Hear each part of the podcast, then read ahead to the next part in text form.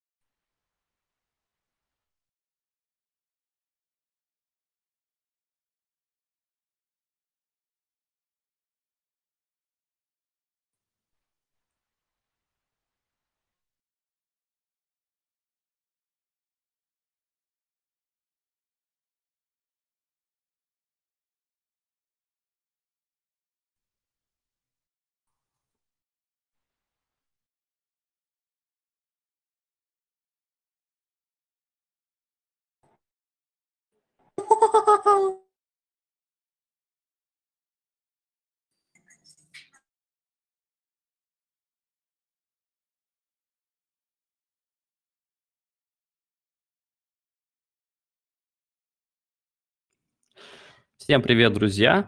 Я думаю, в принципе, сейчас еще буквально минутку подождем всех э, и начнем АМА-сессию. Скажите, пожалуйста, нормально ли слышно, без шума, без треска и так далее? Да, все хорошо. Все, супер. Сейчас тогда буквально минуту и начинаем.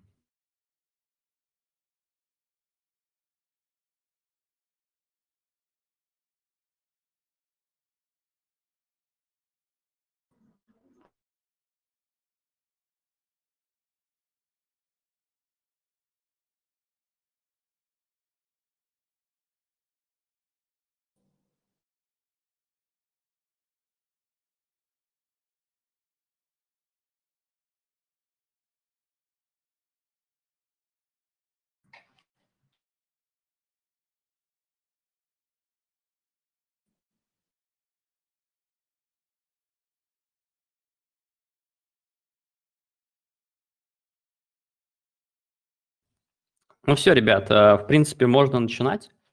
А, сегодня у нас не так много человек, 81 человек на АМА-сессии.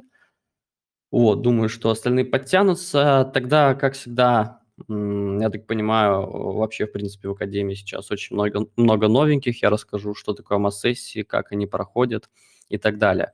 А что такое АМА-сессия? АМА-сессия – это когда я отвечаю на ваши вопросы, которые вы задаете э, заранее в специальной форме, которую мы отправляем за несколько дней до АМА-сессии. Несколько лучших вопросов, как всегда, будут выбраны, а, и мы отправим им призы. А, также как проходит сама АМА-сессия. Я читаю вопросы, которые вы задавали в нашу форму, отвечаю на этот же вопрос. Если у кого-то есть встречный вопрос касательно именно этой темы, на которую я только что ответил, вы можете написать в чате. Я прочитаю и отвечу. Если встречных вопросов нету, то я иду дальше. После того, как я отвечу на все вопросы из э, Google формы, я приступлю отвечать на вопросы уже live. Если у нас останется время, АМА-сессия продлится примерно полтора часа. Если у вас нет времени слушать АМА-сессию, вы можете а, прийти через э, два часа после ее окончания и послушать запись. Также к записи будут прикреплены тайм-коды каждого вопроса. Вы можете выбрать, просто нажать на интересный для вас вопрос и послушать ответ. И все. Поэтому присутствовать вживую на АМА-сессиях не всегда обязательно. А, как-то так. В принципе, тогда можно начинать. Начнем а, с, с первого вопроса. Привет, Паш, слушай, э, расскажи, что было с YouTube-каналом, почему дали бан? Не хочется, чтобы ты... Не, хо... не хочешь ли ты перейти на Рутуб? Как мне кажется, там с малой вероятностью будут такие проблемы. А, просто по ошибке дали бан. Э, долго, на самом деле, объяснять причину, но просто криптоканалы банят по определенному критерию, и наш канал просто попал под эти критерии, его забанили, но потом быстро а, разбанили.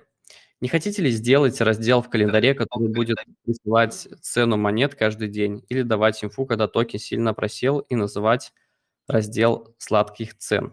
А, на самом деле, я думал такого, но смысла, наверное, нет, потому что для такого есть тот же CoinMarketCap портфель, поэтому, наверное, это не очень актуально. Но, опять же, если будет много запросов, чтобы мы в наш функционал бота добавили возможность добавлять свои портфели, добавлять уведомления о ценах, то мы, я думаю, такое реализуем. Просто А, мне кажется, что мало кому это надо, поэтому мы это и не делаем.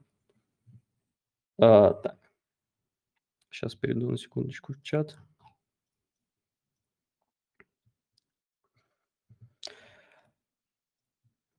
А, идем дальше. Следующий вопрос. Часто можно заметить, что ты докупаешь ту или иную монету, дабы усредить закупочную цену. Например, май месяц рынок ушел в спячку. Имеется энное количество стейбла. На какой процент от него закупать? Потому что уже завтра цена монеты может обвалиться еще ниже недавней закупки. Само собой, когда весь рынок в просадке будет несколько недель, ничего не зафиксируешь. Отсюда возникает вопрос, где брать столько стейблов на закупку? А, на самом деле э, я придерживался такой стратегии, что если цена токена падает примерно в 3-4 раза от той цены, по которой я закупался, я начинал усредняться. А на какой процент? На самом деле это все индивидуально, то есть, э, допустим, если у меня средняя закупочная была 5 долларов, а токен упал до доллара, я скорее всего усреднялся бы так, чтобы средняя закупочная упала хотя бы до 2,5 долларов. Вот. Если цена падает еще ниже, то, конечно, надо также опять откупать, но при одном условии. При одном условии, если вы дальше видите перспективу в этом проекте. То есть не стоит откупать проект, если вы уже в нем разочаровались, он упал в цене, и вы подумали то, что вот надо откупить, чтобы потом отбить минуса. Нет, откупать надо тогда, когда вы до сих пор верите в проект, он развивается, разработчики что-то делают, просто цена просела из-за рынка тогда надо откупать. Если все пошло наперекосяк, разработчики забили на свой проект, то откупание откупай, это будет только хуже. Поэтому как-то так. Сейчас, включение микрофона по поднятой руке. Сейчас, секунду.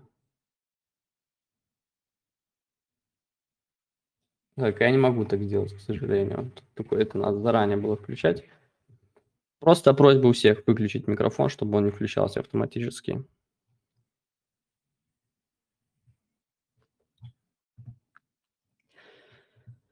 Привет, Паша. С началом роста Ада, Solana и Polkadot, как считаешь, смогут ли они стать отличным конкурентом для Binance Smart Chain? Как ты думаешь, данную конкуренцию на рынке помимо развития... А, как ты видишь данную конкуренцию на рынке помимо развития блокчейна? Смогут ли они получить такую же долю внимания, как было у БСК? А, на самом деле, а, касательно Polkadot, честно говоря, не знаю, но Solana, я думаю, идет к этому, чтобы получить такой же хайп, как у BSK, и она может получить даже больше хайп, потому что транзакции вообще, можно сказать, без комиссии, моментальные. А, конечно, не хватает инфраструктуры, то есть больше площадок, больше проектов, но они сейчас и запускаются тоже каждый день по несколько площадок, поэтому мне кажется, что все идет волнами, то есть в какое-то время хайпанул БСК, потом хайпанет Solana, потом что-то пойдет другое, поэтому я думаю, что у Solana есть все шансы, но именно покупать токен Solana, условно говоря, я не стал, потому что э, покупать его надо было гораздо дешевле, не по такой цене, и поэтому я это не стал делать. То есть лучше пропустить не жалеть то, что упустили такую возможность, а поискать что-то новое, что-то интересное. Вот, по поводу токена ADA, мне кажется, что он перекуплен, поэтому я его продал. Вот, но в целом, я думаю, то, что ADA просто только сейчас э, запустит, насколько я знаю, смарт-контракт, и надо будет еще какое-то время, чтобы какая-то инфраструктура на все это подтянулась, учитывая то, что э, бычий сезон может продлиться, э, условно говоря, там до середины, конца зимы, может, Ада просто не успеет со всем этим, и тогда уже не будет такого хайпа. Поэтому я думаю, что как-то так. А, следующий вопрос. Сколько человек в команде Криптона занимается созданием сценариев для видео? Очень интересно, как все это работает изнутри. Ваши видео выглядят очень хорошо. Получается, есть человек или группа людей, которые заранее пишут сценарий, после чего человек, который занимается монтажом, предоставляет картинки, как слайды под звук или наоборот. Расскажи, пожалуйста, как вы это делаете. Очень интересно, как ты делал свои первые видео по криптону, сам изучал документы по проекту, после составлял сценарий сам и записывал видео. Так, это был вопрос. А, по поводу видосов на канале Криптон. Да, у нас есть э, один главный монтажер, то есть это тот, кто сейчас э, монтирует реже, только самые важные ролики, но контролирует второго монтажера. А, есть э, два человека, которые пишут сценарии. Раньше писал сценарий я, но так как времени сейчас уже на это нету, пишут сценарии люди, вместе к этим сценариям добавляют и картинки и так далее. Главный монтажер все это проверяет, подготавливает техническое задание для а, второго монтажера, монтажер монтирует, мы это проверяем, вводим правки и публикуем. Примерно как-то так, такая система. А, раньше, да, когда я делал сам ролики, я сам изучал документы по проекту, все сам писал и так далее. Но сейчас просто невозможно столько всего делать одному, поэтому приходится а, набирать команду и распределять задачи.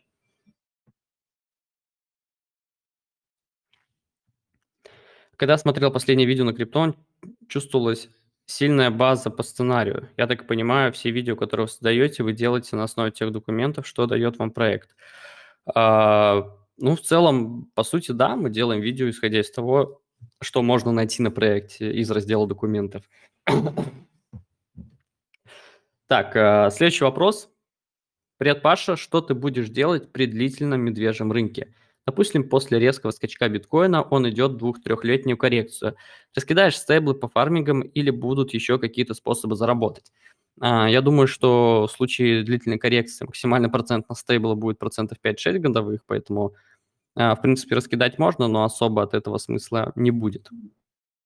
А, при медвежьем рынке, скорее всего, основное время я буду уделять именно подготовки к следующему сезону, и учитывая то, что у нас свой проект Криптон, то это больше, конечно, создание большого количества обучающего материала, статей, гайдов и так далее, чтобы быть готовым. То есть это как бы уйти в спячку, отойти от всех э, сейлов, токенов, покупок, продаж и заняться контентом, улучшением продуктов и так далее. Но это если у вас свои проекты. Если нет, то на, медвежьем рынке, опять же, а, сейчас я думаю, что когда биток пробьет 100 тысяч, 150 тысяч долларов, а, в этот момент надо смотреть по поводу фиксации биткоина, и надо обязательно отслеживать, не пропустить альт-сезон, который уже вот начинается.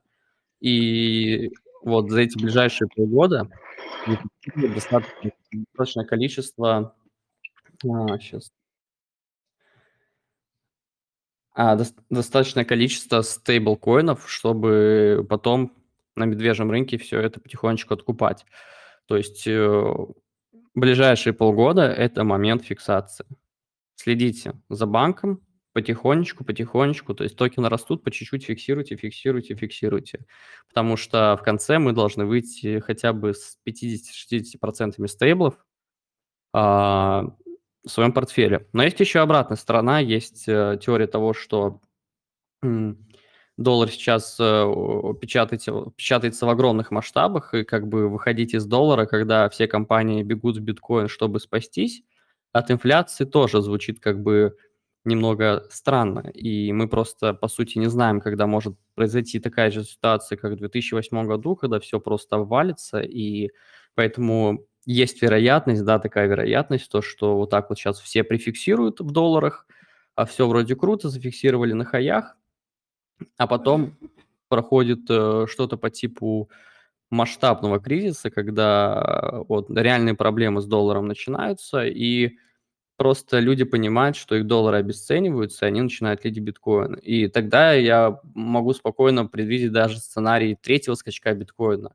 в таком случае. Поэтому тут тоже надо понимать, что, скорее всего, то есть надо как бы э, дождаться момента максимального нагрева рынка, когда даже ваши знакомые, бабушки и дедушки будут слышать о биткоине. То есть это знак о том, что рынок нагрет. И в этот момент вам надо аккуратненько выйти, потом подождать снижения и обратно зайти уже в биткоин вместо стейблов. Я так думаю, что, в принципе, биткоин через какое-то время уже должен стать как бы своим стейблом. Поэтому я думаю, как-то так.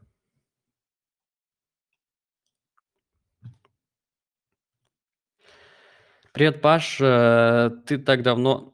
Не так давно была новость от ютубера, что у него украли 200 тысяч с Binance с помощью продажи NFT. Причем это был не взлом, а с помощью удаленного доступа до его компа. Так вот, в чем вопрос? Как ты, рас... как ты распределяешь свой банк на разных кошельках биржах, дабы диверсифицировать риски? Например, 30% банка – это токены на долгосрок, они лежат на холодном кошельке, 10 держу на Binance и так далее. Ну, по поводу Binance, э, меня недавно, мне забанили аккаунт недавно э, на Binance. А, по, ну как забанили, заблокировали возможность вывода по причине того, что я с турецкого айпишника хотел купить NFT-шку, они посчитали это опасным и заблочили мне вывод. И теперь, конечно, раз, разблокироваться достаточно проблематично, снимать кучу видео, верификации и так далее. Вот. А, поэтому сейчас уже, мне кажется, с такой защитой сложно как-то украсть э, деньги с Binance, но все же. А как распределять? Э, я думаю, что если у вас большой банк, то надо разделить его на 10 кусочков одинаковых, можно по, как-то по токенам посчитать и так далее, и создать э, разные кошельки. На каждый кошелек перекинуть определенные токены по каким-то критериям, и все. Также, допустим, те же самые сид-фразы от этих токенов хранить э, абсолютно в разных местах. То есть, чтобы у вас там в одном диске не хранилось все 10 сет-фраз. То есть если у вас 10 кошельков, один, э, одну сет-фразу спрятали там в одном месте, вторую в третьем, в четвертом, в пятом и так далее. Поэтому если вас даже как-то по ошибке ломают какую-нибудь там, э, я не знаю, таблицу, условно говоря, то вы теряете максимум один кошелек, а не всю котлету. Поэтому э, распределяйте деньги по кошелькам, сид-фразы, распределяйте по разным абсолютным дискам, по разным э, способам хранения. То есть что-то может быть на листочке, что-то можно запариться, запомнить, что-то можно по каким-то таблицам, что-то можно там по каким-то еще э, холодным, м- можно что-то холодный кошелек. Но я думаю, вы поняли суть. Вот. А также вы можете, чтобы максимально еще обезопасить э, систему хранения ваших финансов, а, это очень крутая фишка. Вы можете придумать, условно говоря, какой-то шифр для вашей сид-фразы. То, что если вы храните свою сид-фразу, да, где-нибудь, ну, условно, там, на листочке, то у вас есть свое правило, то, что там какое-то слово, допустим, пятое слово меняется на восьмое слово, условно говоря.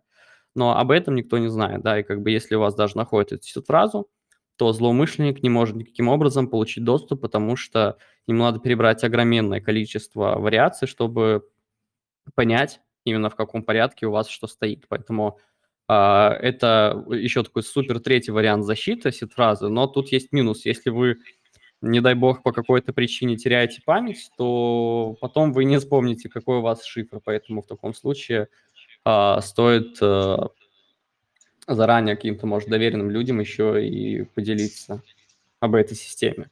А, и все это можно как бы комбинировать, придумывать что угодно. А, то есть в первую очередь ставьте себя на место мошенника, да, который хочет вас взломать, или человек, который получил доступ, да. У кого микрофон включен? Ребят, можете, пожалуйста, все микрофон выключить? Вот. Э, представьте просто себя на месте человека, который каким-то образом получает доступ к вашим аккаунтам, ну, допустим, э, диску, где хранится, или там к записной книжке, и подумайте, каким образом сделать так, чтобы даже если бы он это получил, он бы все равно у вас ничего не украл. И все. И тогда у вас э, будет все супер, и можно особо не беспокоиться э, по поводу вот таких вот проблем. Ну и даже если Binance даже если Binance, то тоже а, там не хранить все на Binance, конечно, а распределять там даже ну, хотя бы по разным биржам и так далее. Включить максимальную верификацию на Binance, максимальную защиту на всех аккаунтах и все. В мире криптовалюты новичок. На данный момент есть только знания. Но надо читать и узнавать про монеты, которые имеют потенциал в будущем. Но особо капитала нету. Чтобы что было закинуть, теперь сижу на и жду на долгосроке.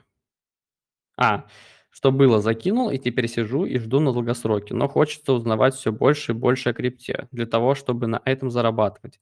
На данный момент читаю все подряд. От информации в трейдпате, чатах Академии и NFT сайты, ссылки, новости. От огромного количества разной информации гудит голова и, и в ней каша. Скажи, пожалуйста, как все это структури структурировать перестать все подряд читать и в каком направлении дальше двигаться. Не получается в голове выбрать четкий план действий для дальнейшего развития. Рассматриваю криптовалюту как средство дополнительного дохода. Отличный вопрос на самом деле, потому что я думаю, что э, с этим сталкиваются очень многие, то, что просто есть огромное количество информации, что в Академии, что в трейдпате, что на Ютубе, просто непонятно, как бы, что читать, в какой последовательности, как э, развиваться в этом всем. На самом деле не стоит читать все подряд. То есть вы должны сначала понять, чего вы хотите. То есть вы должны сначала определиться и четко понимать, какие есть способы заработка на криптовалюте. То есть, ну, э, я это, по-моему, уже где-то в Академии или в TradePad писал, то, что это могут быть NFT-сейлы, это могут быть токен-сейлы, это могут быть, э, допустим, как инвестиции, это может быть э, доходное фермерство. То есть сначала вы определяете, какие есть типы заработка. Дальше, дальше вы определяете, какие типы заработка подходят под ваш баланс. То есть, допустим, всякие IDO, если у вас баланс, баланс ниже 1000 долларов, то вы можете особо не читать и не запаривать свою голову этим, потому что у вас даже не, не получится попробовать. То есть э, определяйте тип заработка в крипте, их не так много. Далее выбирайте, э, какой тип заработка подходит под вашу ситуацию. Далее уже по этому типу заработка определяйте площадки, на которых можно зарабатывать таким способом. Далее пробуйте, набирайтесь опыта. Когда за счет этого вы увеличиваете банк, вы понимаете, что вам уже хватает, допустим, чтобы участвовать в IDO, вы пробуете участвовать в IDO потихонечку по одной площадке. Таким образом, с ростом банка вы увеличиваете количество возможных вариантов заработать. Не обязательно постоянно все читать, изучать и так далее, потому что без практики вы особо ничего не запомните. Поэтому я думаю, что как-то так. То есть пробуйте изучать то, на что вам хватает в первую очередь. Пытайтесь на этом подняться, а потом э, изучайте уже дальше новые продукты, новые проекты и так далее. В целом, то, что кипит голова, это вполне нормально. Э, вы можете 2-3 месяца изучать крипту, у вас будет кипеть голова, а потом на четвертый месяц вы прочитаете какую-то статью, и у вас абсолютно все пазлы сойдутся в одной картине. Это на самом деле так работает, и у меня это было так же, то, что я читал много информации, много было вопросов, много чего не понимал, но в какой-то момент я сел и понял то, что я понимаю абсолютно все. То есть как бы э, в какой-то момент просто придет понимание, что за счет вот этого кипения головы на э, протяжении там долгих месяцев. В какой-то момент вы вот посмотрите какое-то видео, и у вас все станет на место, и вы поймете, что все, вот это все было не зря. Поэтому это нормально, что кипит голова. Это так должно быть. То есть в этом, это у всех так. Это у меня было так же. Поэтому кипит голова, значит, вы делаете все правильно. Просто продолжайте, не останавливайтесь. Смотрите больше видео, читайте больше, пробуйте, повторяйте. Главное повторять, пробовать. Хотя бы на практике. Просто Э, не обязательно участвовать во всех сейлах, чтобы заработать, во всех фармингах, чтобы нафармить. Пробуйте просто для галочки, чтобы понять, как это работает. Это реально круто. Окей. Э, следующий вопрос. Здравствуйте, Павел. А, здравствуй, Павел. Здравствуйте, слушатели Амасессии. Я хотел бы узнать, э, какого быть SEO Криптон. Есть ли у тебя график, по которому ты работаешь, например, с 8 утра до 10 вечера, или он у тебя свободный? На самом деле график э, примерно свободный, но в целом я обычно работаю где-то с 9 до 8, примерно так. Но бывает часто и дома работаю, просто, ну, как пойдет. А, что тобой руководило, когда ты создавал проект Криптон? Извлечение прибыли или продвигать тему криптовалюты в массы?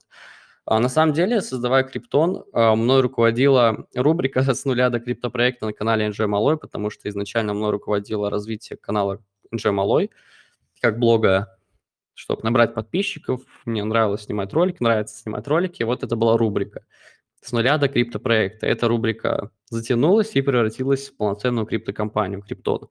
Вот, и по сути руководила я думаю, что интерес, просто интерес что-то создавать, когда у тебя есть цель, идея, ты это реализуешь и получаешь удовольствие. Поэтому как-то так.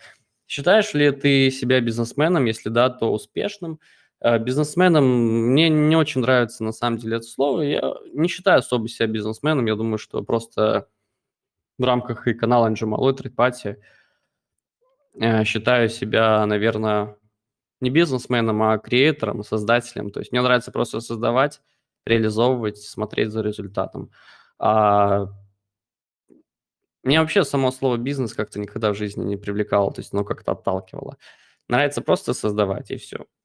И не зацикливаться, там, бизнес, не бизнес, бизнесмен успешный. Поэтому это просто как быть художником, только рисовать не картины, а рисовать проекты. И все. Покупал ли ты недавно монеты для холда? Если да, то какие? Э, я купил Помун недавно. Это, наверное, первая покупка за последний месяц была. А, больше почти ничего не покупал. Все остальные токены, которые есть, я публиковал не раз в группе. Также в TradePad сейчас запостил а, криптопортфель, где тоже большая часть моих токенов указана. А, вопрос, занимаешь ли ты спортом? На самом деле с бычьим рынком, спортом все пошло наперекосяк. Я думаю, что когда крипта пойдет на спад, то времени на спорт будет гораздо больше сейчас каждый день по тысяче новостей, просто сложно найти на это время, учитывая то, что Криптон как раз-таки и стоит на новостях, событиях и так далее. Ну и в целом мой канал, поэтому приходится, пока есть возможность, а такая возможность появляется очень редко, приходится больше времени уделять как раз-таки реализации целей и развития проекта, нежели спортом. Поэтому как бы это звучало... Короче, звучит прискорбно, но это так. А...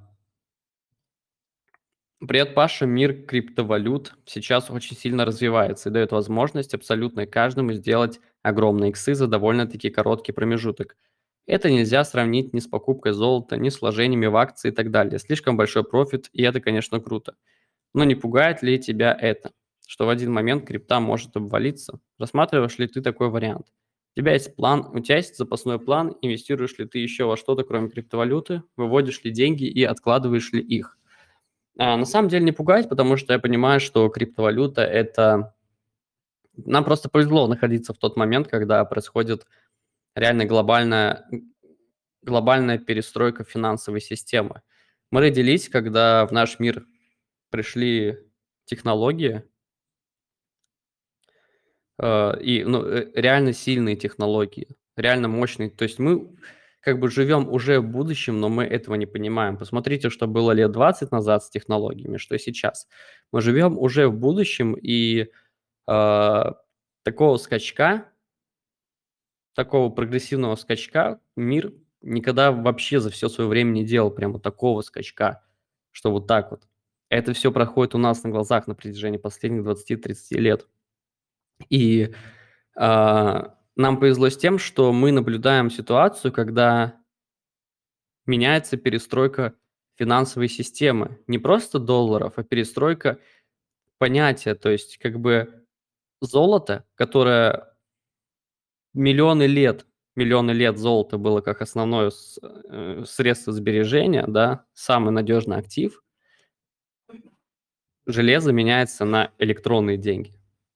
И это происходит, э, то есть это было, скорее всего, раза три за всю историю мира, когда сначала там были, может, какие-то, я не знаю, камни, потом металл- металлические монеты, и сейчас э, электронные деньги.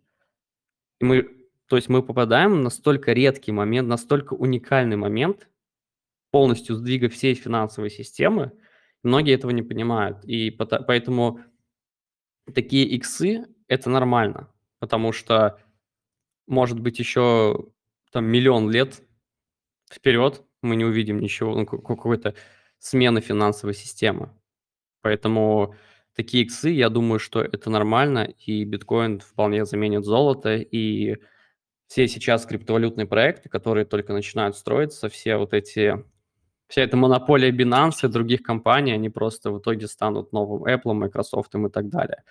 И потому что всегда компания, всегда одна компания меняется другой компанией. То есть э, редко бывает, что компания э, растет и держится очень долго. То есть всегда есть какое-то смещение компании, смещение тренда. Поэтому я думаю, что как раз-таки криптокомпании э, заменят топы. Я думаю, что это будет так. Э, Поэтому в целом я не откладываю, не инвестирую ни во что другое. Я в криптовалюте уверен, мне кажется, уже на все 99,9%, поэтому э, считаю, что биткоин как раз-таки есть идеальная, идеальный способ сейчас сберегать свои деньги. А лучшие варианты просто не придумать. То есть э, просто проблема в том, что когда я уже задумываюсь о том, в чем мне фиксировать э, профит, я понимаю, что я хочу его фиксировать в биткоине. Потому что когда я думаю о том, чтобы фиксировать это в фиате, просто в бумажках доллара, которые печатаются ничем уже не подкреплены, я понимаю, что это глупо. Я просто хочу фиксировать все в биткоин и все. И через лет пять э, такое будет у многих, а через лет 10 у всех, поэтому как-то так. Что думаешь про OSWAP? Объективно ли токен объективно ли оценен токен площадки. На самом деле пока непонятно, потому что, э, как сказать, мне кажется, swap – это история в долгосрок. То есть если вы его еще не слили, хотя была возможность слить его по хорошей цене после сейла, это в X5, в X6, это если по 23 цента, а так вообще, в принципе, кто успел и по X10 слил, э, то молодцы. Если не успели, то я думаю, что это история про долгосрок, потому что если смотреть историю инвестиций Impossible Finance, когда они были на Binance, работали, то тот же Polygon, а, тот же Elrond и так далее, они не сразу иксанули. Сначала была такая же история, что проект только запускается, условно, Polygon, стоит несколько центов, а, эти ребята находят его, и многим кажется, что это какая-то параша. Проходит время, и просто как бы то видение команды Impossible Finance в прошлом Binance, оно реализуется. То есть, как сказать, сейчас мы можем зайти на OSWAP и подумать, э, что за странный проект, ничего там не работает, что за идея, как бы мы сложно разобраться в том, как у них работает эта ликвидность. Но в Impossible работают реально очень умные ребята, и они понимают перспективу этого проекта на год вперед. И поэтому я думаю, что история а, проектов, которые размещает Impossible, это история, такая же история, как Полигона и Элронда, и Axie Infinity. Такая же история. Просто эти люди видят не на месяц вперед, не как спекулянты, эти люди видят на год, два, три вперед. Поэтому я думаю, это история про долгосрок, поэтому я а, какую-то часть оставил на... Вот я, в принципе, буду все токен Sale Impossible оставлять на долгосрок, два года минимум. Потому что, в принципе, команда доказала своими, своим неоднократным то, точечным попаданием, что у них есть отличное, отличное видение рынка и понимание того, что будет э, нужно людям через несколько лет. И это очень важно, потому что если брать другие лаунчпад площадки, там просто размещают все подряд и, и все там такого нету, поэтому надо смотреть в долгосрок в первую очередь. Вопрос по будущему стейку NFT Криптона. Все существующие на данный момент карты Криптона будут доступны для стейка. Несколько одинаковых карт можно будет стейкать, которые отличаются друг от друга только минтом. А, сначала можно будет стейкать не все, а потом я думаю, что все. А, можно стейкать будет несколько карт. Э, также, если у карт э, разный паттерн, то их также можно будет стейкать в одном и том же пуле. Вот. Следующий вопрос. Сейчас тренд на а, P2E или PVE его написал, непонятно. Как думаешь, сколько будет жить хайпа вокруг ник? И вообще, как э, ты давно в сфере криптовалют можешь сказать... А, и вообще, так как ты давно в сфере криптовалют, можешь сказать, пожалуйста, были ли до этого подобные тренды на, тренды на что-либо? Какой-то супер хайп вокруг чего-то? Если да, то сколько он длился? На самом деле надо вспомнить э, по поводу таких хайпов и трендов. Я думаю, что было просто так в моменте надо подумать. А, вообще, я скажу так, что надо просто вовремя понять, когда выходить. То есть э, все вот эти игры, они устроены на системе пирамиды. То есть э, вы не можете лутать деньги постоянно, кто-то должен за это платить. И когда это нас, обретает настолько сильный тренд, что огромное количество людей зарабатывает, зарабатывает, зарабатывает, в какой-то момент э, люди должны понимать, что вот новички, какие-то новички, они просто обломаются, потому что много, система многих таких игр построена как бы на системе, условно говоря, пирамиды. Поэтому э, я в такое не захожу по причине того, что, наверное, для меня это не очень актуально. Но в целом это интересная тема. Но туда нельзя заходить на весь банк, на больше, чем 10% банка. То есть можно заходить на небольшую часть, отбивать вложения, дальше фармить, потихоньку выводить. Но никак не заигрываться, чтобы туда заливать все и быть помешанным, потому что надо понимать, что это очень высокие риски.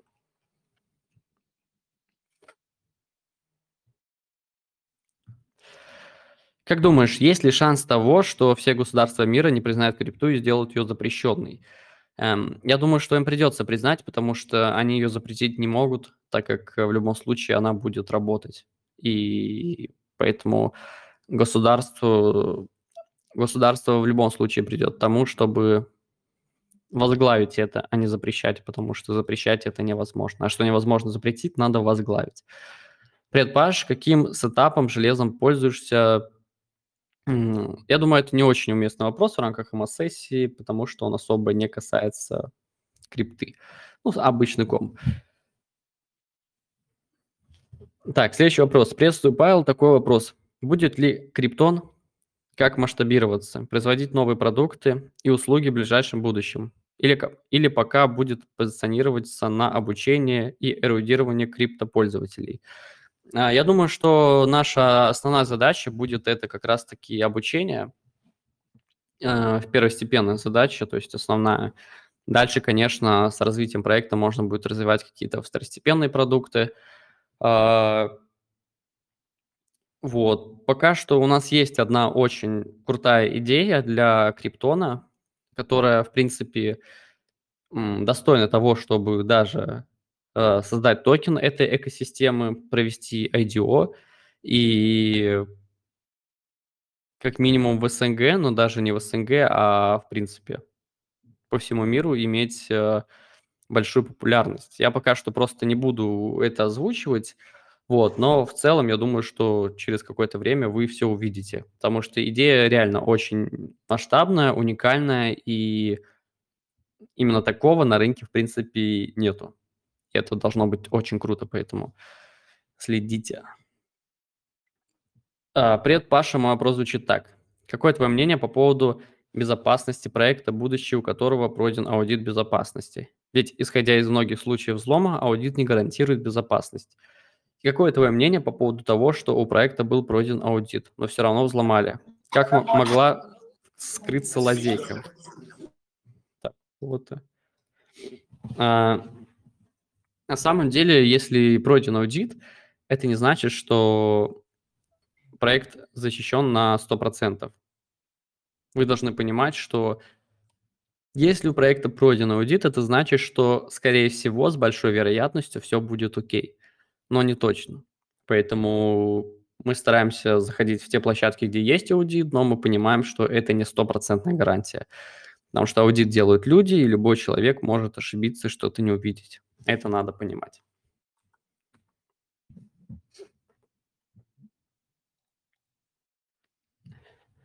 Приветствую SEO Криптона. Я с вопросом по поводу ходкросса. Как думаешь, сможет ли этот проект повторить историю панкейка, Юни или вовсе вписать свое имя в истории? Есть ли преимущество в плане задумки, токеномики, реализации целей? А, по поводу ходкросса по поводу ходкросса. А, я думаю так, что ходкросс сейчас очень важный продукт, Почему? Потому что HotCross предоставляет инструменты для разработчиков в мультицепях. Это не БСК-проект, это проект, который работает в мультисетях, надо понимать это, который будет работать и в Solana, и в других блокчейнах. И поэтому э, как бы вот есть, э, по-моему, Chainlink проект, который занимается предоставлением данных, то есть Oracle. И почему, по-моему, Chainlink, если я не ошибаюсь, сейчас я уточню. Ну да, Link, по-моему, э, именно этот проект э, Да-да-да, это оракул, который э, предоставляет информацию криптопроектам, информацию о токенах, ценах и так далее. А, этот проект находится на 13 месте. Почему? Потому что он ну, считается полезным, он дает очень, он имеет очень много партнерств и дает информацию компаниям, то есть является оракулом, очень надежным, хорошим оракулом. А, Hot Cross История похожа. HotCross– это проект, который предоставляет большое количество готовых решений для криптопроектов. Это межсетевые мосты, это продукты для распределения токенов для массового распределения, это Cross-Connect, Connect, Cross-Connect, где можно подключить, э, где каждый проект может просто интегрировать API-шку, чтобы у этого проекта можно, допустим, мы создаем свой проект, мы интегрируем Cross-Connect – и у нас есть готовое решение, чтобы люди могли подключиться к нашему сайту через все возможные кошельки. А, мы используем э, кросс-бридж, чтобы наш токен можно было менять в разных, э, по разным блокчейнам. То есть нам не надо создавать свой мост, мы просто подключаемся к HotCross и используем их систему готовую. А, очень многие уже проекты используют, если что, мост HotCross. А, и у них очень много таких решений. Именно решения для криптокомпаний что компаниям не надо создавать, разрабатывать проект с нуля. Они уже берут готовое аудированное решение и используют. Это гораздо дешевле, это гораздо лучше.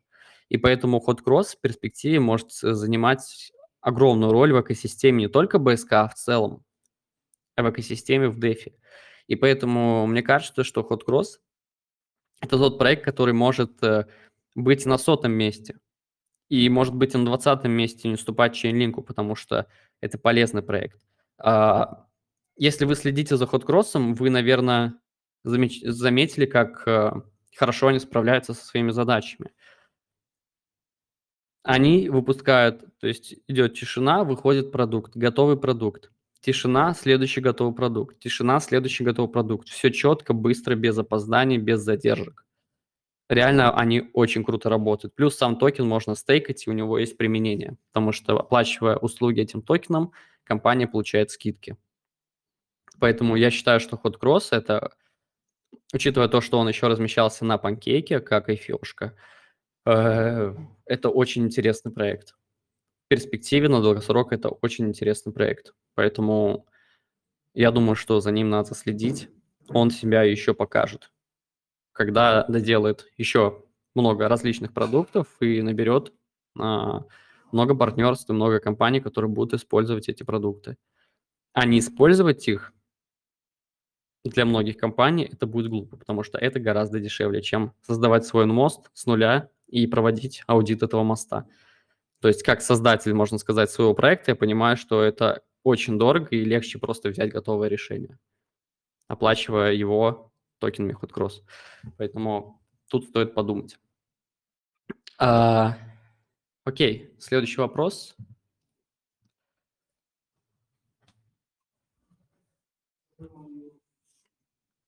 Сейчас криптовалютой занимается 5% всего населения. Вопрос, если данный показатель превысит более 50%, не приведет ли это к глобальному кризису, так как доллар будет обесцениваться? А, Честно говоря, я думаю, что мы в любом случае идем к тому, что доллар будет обесцениваться, и мы встретим глобальный кризис, когда э, биткоин в какой-то момент просто может э, э, стоить очень дорого в долларах только потому, что доллар обесценился. И я думаю, что, наверное, на протяжении ближайших 10 лет, 15, может, это и должно случиться. То есть когда произойдет что-то, как в 2008, то есть э, пузырь лопнет. Это мое мнение, и я просто не думаю, что как бы доллары будут также печататься, и все будет оставаться на своих местах.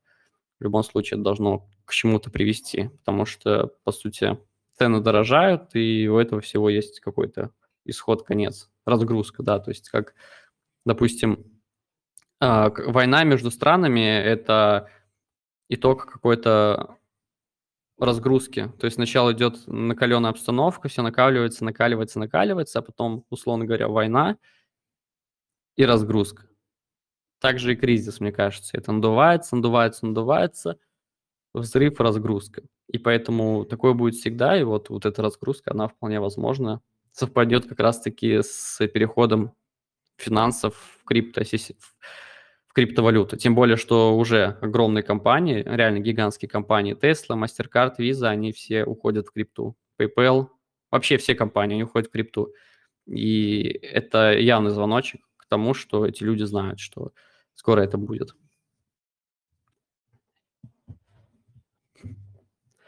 Привет, Паша. Я очень хочу разобраться в таком вопросе. В чем разница между абузом проекта и взломом проекта? Человек нашел ошибку или уязвимость в контракте игры ПВУ и вывел 60 тысяч долларов. Я не считаю абуз чем-то плохим. Даже ты советуешь абузить проекты. Пару недель назад человек нашел уязвимость и вывел полмиллиарда долларов из DeFi. Кто из них плохой, а кто хороший? Уже несколько недель задаюсь этим вопросом, но еще не нашел нормальный ответ. Надеюсь, ты сможешь дать нам хороший ответ. Благодарю. А, на самом деле, я думаю, что в целом а, абуз, он как бы... Я тоже задавался этим вопросом, потому что иногда кажется вот то, что э, вы вот взломали проект, DeFi проект, то есть нашли дырку, вывели оттуда там полмиллиона долларов. Вы уже мошенник, похититель, грабитель. Но если вы там зайдете в какой-то проект и найдете какую-то дыру, ошибку и выведете оттуда 100 долларов, да, забудете там, создадите 100 аккаунтов, то вы как бы не являетесь мошенником, вы просто типа забузили. Но по факту это одно и то же. То есть э, найти какую-то уязвимость или обмануть проект с целью своей выгоды и украсть полмиллиона долларов с какого-нибудь дефи проекта, суть одна, независимо от того, какая цена. И поэтому, конечно, не мне это говорить, да, потому что очень э, много контента Trade Party и Enjoy Malloy было раньше создано на как раз-таки а, базе всяких там абузов и так далее, но э, мы все взрослеем, и сейчас я понимаю, что это не совсем правильно, то, что делал когда-то я, многие из нас, э, не совсем правильно абузить проекты, потому что, по сути, это звучит безобидно, но по факту это может называться как не абуз, а просто как обман и воровство. Вот, и поэтому я это понимаю, и, конечно, с какой-то, как, э, как-то, с одной стороны, стыдно за это, с другой стороны, просто в те моменты даже мысли об этом не было, что это как бы также приравнивается к какому-нибудь воровству и так далее. Вот, поэтому я думаю, что да, у всего этого суть одна, и просто надо а, вовремя постараться от этого отойти и зарабатывать уже э, какими-то честными способами, без каких-либо а, манипуляций а, с компаниями и с их продуктами. Вот, э, поэтому так. Можно вопрос? Да. А, так абуз, например, абуз CryptoBlades или абуз ПВУ, они были взаимовыгодными и для пользователей, и для проектов. Не, ну абуз ПВУ это не считается абузом, я считаю, потому что а, есть акция, люди покупали токены, продавали тем, кому это выгодно, как бы а, сам проект от этого ничего не терял особо, потому что он сделал акцию, люди пользовались акцией. Именно абуз, я имею в виду такой абуз, где за счет какой-то дырки, прямо, ну, такой конкретный, типа люди каким-то образом там выводят деньги или путем обмана пытаются как-то улучшить свои показатели, то есть такого плана. А именно то, что CryptoBlades, э, это сложно назвать абузом, очень сложно, потому что большей части аудитории это было нужно, чтобы покупать э, аккаунты подешевле. остальные могли этим пользоваться, потому что проект это не запрещал делать. Как бы создаешь аккаунт, покупаешь и так далее. Поэтому тут тоже такая грань, на самом деле, это очень сложная тема, ее можно вообще целую дискуссию устраивать, что э, чем отличается boost от какого-нибудь воровства. Очень сложная тема, правда. Поэтому я думаю, что можно перейти к следующему вопросу. Думаю, каждый просто у себя в голове понимает какие-то выводы, что, что реально плохо, а что, а, что норм. А, как определить конечную стоимость монеты? Уточняю вопрос. Очень много раз слышал от Павла следующее. Буду фиксировать, когда монета будет стоить 1 доллар, условная цена. Как вы определяете конечную стоимость токена? Почему условный доллар, а не 2? Спасибо.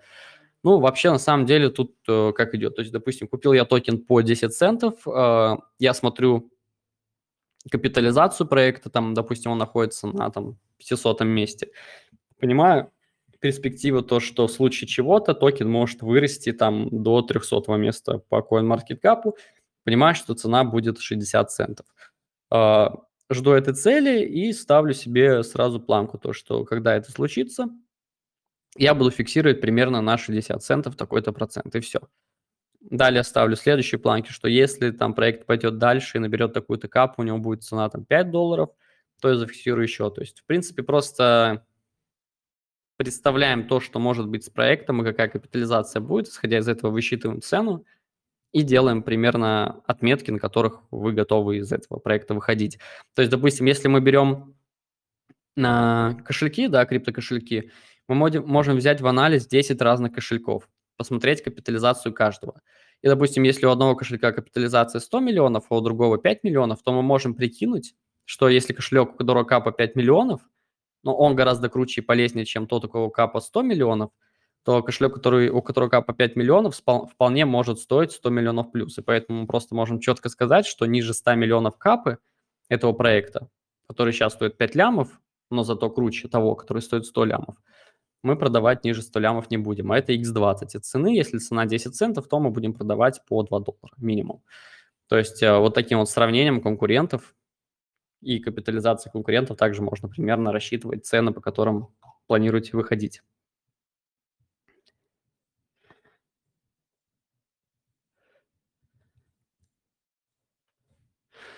Как относишься к нодам и будут ли в Академии обучения, как поднимать ноды и как на это можно зарабатывать? Если эта тема с нодами на плаву, хотелось бы услышать твое мнение. А, сейчас эта тема с нодами на плаву, хотелось бы услышать твое мнение. А, к нодам отношусь хорошо. Мы в календаре публикуем различные а, тестнеты, поэтому, конечно, я сам этим никогда не занимался, если честно, но мы стараемся публиковать различные тестнеты, в которых можно принимать участие. И хотя, наверное, не так э, даже понял вопрос именно про ноды, это когда ты а, да, все, я перепутал. Не тестнет, а поднимать ноды. По поводу поднятия нод, на самом деле, на самом деле, да, мы этим э, этот вопрос еще не поднимали у себя на канале и в рамках э, всей нашей команды. Вот, поэтому пока что такого контента нету. Но я думаю, что через какое-то время это может появиться. Просто пока что сложно быть абсолютно в центре внимания всех возможных видов заработка, поэтому Ноды, к сожалению, мы как-то обошли стороной, но спасибо, учтем. Привет, ты вроде оставлял 100 if, чтобы попасть в закрытый чат Impossible Finance. Какие новости там и что вообще пишут? На самом деле я не оставлял, я так и продал. Не попал в этот чат, поэтому сказать не могу. Скажи, пожалуйста, на каком процентном количестве от твоего общего портфеля ты держишь стейблы? А сейчас это где-то, наверное, процента 4-5. А, привет, Паша. Понятно, что сейчас криптовалюта и криптоиндустрия в целом только набирает свои обороты. Мы вкладываем в различные стартапы различных проектов. Рынок при этом очень волатилен и также дается возможность зарабатывать на больших процентах по вкладам. Когда, по твоему мнению, рынок достигает такой, достигнет такой капитализации, что по, что по доходности будет похож условно говоря, на фондовый рынок. Не будет щедрых вознаграждений и других приятных плюшек. Я думаю, на самом деле это будет не скоро, потому что, как я уже говорил ранее, сейчас происходит масштабный сдвиг финансовой системы, чего, что, наверное, за всю историю мира случалось раза три. И поэтому это будет жить еще достаточно долго, пока все не устоится. Я думаю, что лет 10 спокойно вся вот эта движуха может прожить прям, прямо так активно. И только, да даже вряд ли, что через 10 лет все так устоится. Это очень долгий переход, и, э, наверное, даже можно сравнить как переход людей на как дотком-бум, который даже, в принципе, сейчас только там развивается весь интернет, это только начало всего интернета, да, развития, и поэтому э, криптобум можно сравнить примерно так же, как и дотком-бум, поэтому я думаю, что даже лет 20-15 спокойно все это может жить. Просто потихонечку будет, потихонечку, по чуть-чуть будет как-то устаканиваться. Не может лет через 10, 15, 20, все уже устаканится в такой, как фондовый рынок, где все стабильно. Я так думаю.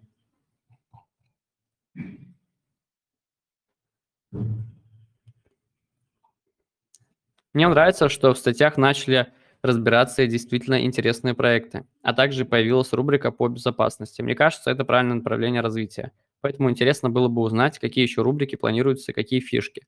По типу подкастов, коим я рад, потому что не приходится сейчас заходить в ГОСТ, готовиться.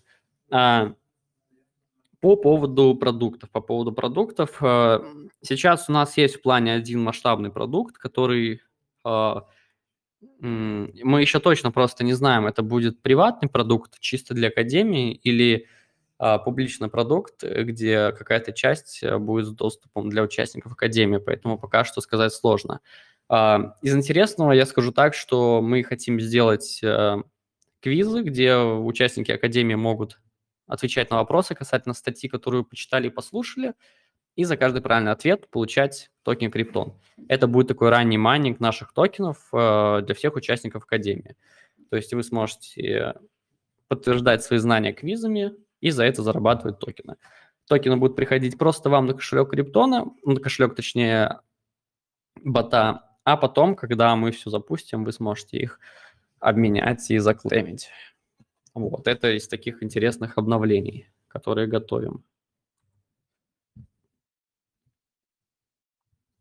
Привет, Паша. Большая часть твоих токенов BSKX уже разлочены, которые будут теперь которые будут теперь твои дальнейшие действия насчет этого проекта? Будешь фиксировать минус, входить в БУ или надеешься на небольшой рост? На самом деле они изменили систему участия в сейлах, поэтому, честно говоря, пока что не знаю. Он начал как-то отрастать, поэтому я, наверное, еще поддержу и попробую уйти без убыток.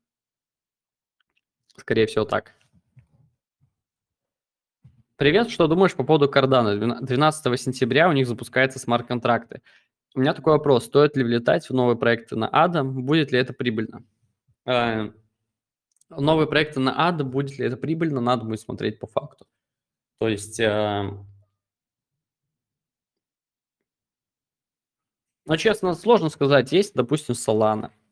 И там тоже сейчас большой хайп, много проектов и так далее. Запустится ADA надо будет, наверное, еще время, чтобы все эти проекты как-то подтянулись, поэтому надо смотреть по факту. Сейчас сказать, сказать очень сложно. Поэтому я думаю, что как-то так. Пока не могу ответить. А, так, следующий вопрос. Привет, Паша. У меня вопрос а, такой. Каково это быть миллионером? Меняет ли это что-нибудь в человеке или изменения происходят до этого? Ну, да, просто одно дело, если вы выиграли лотерею и на вас э, просто на голову упала такая сумма, то да, это может что-то поменять. Когда это происходит постепенно, то это незаметно, и в целом это ничего не меняет, абсолютно ничего не меняет. Э, ну, я сегодня делал даже пост в Trade Party касательно э, подобной тематики, поэтому думаю, что в целом ничего не меняется, на самом деле. Все остается так же. Привет, Паша, у меня вопрос какой? Вопрос такой. А, это я уже прочитал. Какое мнение по OpenSwap я уже ответил. И являюсь администратором и инвестором проекта NarwhalSwap по совместительству Grand Bank.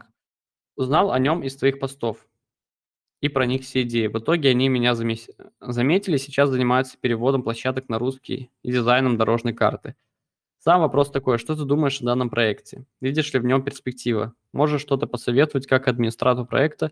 Может, идеи для улучшения проекта? Буду благодарен за ответ. А, по NarlSwap, наверное, из идей скажу так, что было бы круто, конечно, да, именно дорожную карту на русском языке, чтобы люди понимали четкий вектор а, действий этой компании, а, utility токена, то есть как они хотят сделать, чтобы токен был полезен. А, больше информации просто о проекте.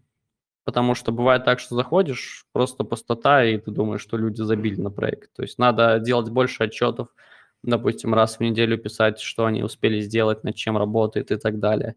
Потому что именно это вдохновляет людей покупать токены, халдить и верить. А когда просто тишина, и люди не понимают, что там происходит на бэке, то, конечно, это стрёмно, и все, всем кажется, что просто проект умер. Поэтому я думаю, что как-то так.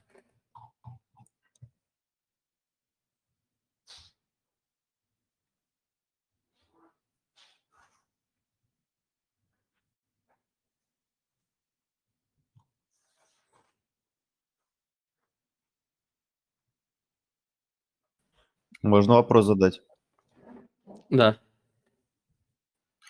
А, Паш, привет. Смотри, я недавно в криптовалюте и месяц ровно. А, я не понимаю, что такое медвежий рынок. То есть это насколько это прям вообще ничего не происходит? То есть вообще мертвяк? То есть э, Ну, прям э, я думаю, что да. Это когда на самом деле медвежий рынок, э, никаких сейлов, никаких NFT-сейлов, ничего почти нету. То есть э, там, условно говоря, какие-нибудь конкурсы на Binance, это уже праздник, поэтому примерно так. То есть Я э, понял. сейчас А каждый день примерно по там 10 каких-то событий, 20 событий. В медвежьем рынке за месяц может быть набраться каких-то 20 событий. И при этом вся криптовалюта стоит на месте, что-то даже падает и отстреливает только какие-то в моментах проекта на новостях. Примерно так а, это выглядит. Я понял, да. А Сколько это примерно продлится может вообще? А, ну, последний раз это продлилось, по-моему, с 18 года до по 20 то есть, ну, где-то три года медвежий рынок. Но, опять же, сейчас, мне кажется, просто ситуация немного другая, и если в 2017 году э, биткоин вырос, э, и тогда он рос э, как бы просто на хайпе, никакие банки, никакие компании не заходили, и люди, многие думали, что это пирамида, то сейчас биткоин растет вместе с поддержкой Теслы, абсолютно всех крупных компаний мира, банков, и даже страны принимают биткоин, и это очень сильный прогресс за последние 4 года, и поэтому этот рост от 2017 отличается очень сильно, потому что у людей уже нет мысли, что это пирамида пузырь скам, потому что в 2017 году была очень, очень сильная мысль даже у компаний, что это просто пузырь. Сейчас такого нету, и я думаю, что если сейчас повторится булран, после которого биткоин упадет там до 30 тысяч долларов, то уже для многих будет очевидно, что надо откупать. Потому что после 2017 года была неопределенность. Люди не понимали, откупать или не откупать. Все-таки как бы вроде все выросло, а вроде упало, никому биткоин не нужен. Сейчас это подкреплено. Если биткоин после этого бурлана нач... А, булрана начнет падать в цене, то это будет явный сигнал абсолютно для всех, просто как кнопка деньги. Типа надо покупать и ждать еще пару лет. Поэтому я думаю, что в этот раз все будет абсолютно по-другому, и вряд ли будет такой, ой, э, такой медвежий рынок, как раньше. То есть я думаю, я что понял. это какая-то временная коррекция, где будут все равно происходить события, и потом следующий сезон еще больше. Думаю, я понял, так. хорошо, спасибо. Так, ребят, ладно, сейчас буквально минута-две перерыв, и я буду отвечать уже на ваши вопросы э, онлайн, так сказать. Из таблицы ответил на все.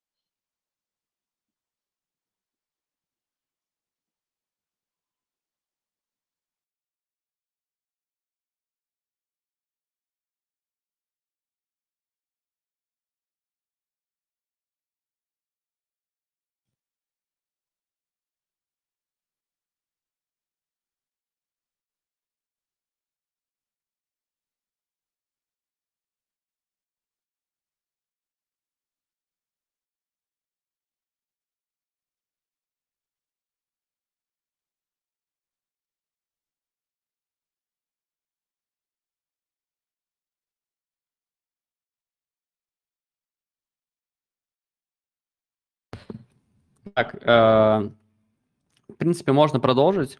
Э, давайте теперь я отвечу на ваши вопросы в реальном времени. Э, вы можете их написать в чат или задать э, в микрофон. Вот. Единственная просьба никого не перебивать, по очереди отвечу на все вопросы. У меня есть вопрос, меня слышно? Да, да, слышно. Э, Вот смотри, м, я хотел спросить по поводу майнинга на асиках биткоин. Ам, Есть ли смысл вот на часть банка покупать какие-то асики, потому что ну, у них сейчас текущая окупаемость при текущем курсе там месяцев 7-8 вот у нормального асика. И если в долгосрок считать и смотреть, что ну, биткоин будет расти, а, А, Да, вот как, вопрос, как вы пассивный такой заработок, планируете реализовать все риска, как бы, ну, держать Сейчас, подожди, там кто-то... Ой, там уже задают вопросы. Сейчас. Про асики. Так, да, говори, продолжай про асик. А, Ну вот смотри, я вот как раз хотел задать вопрос про то, именно? асики сейчас, какие есть риски и вообще есть ли в этом какой-то смысл? То есть, ну, это я понял.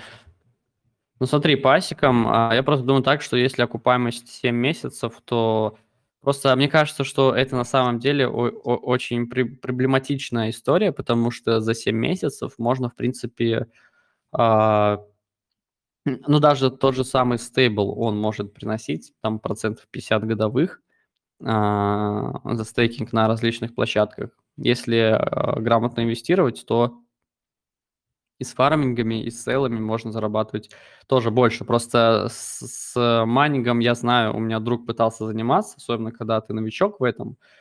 Очень много может проблем поначалу появиться, пока все это настроить и так далее. То есть просто мне кажется, что похожую доходность легче добиться просто э, в криптовалюте без всякого майнинга.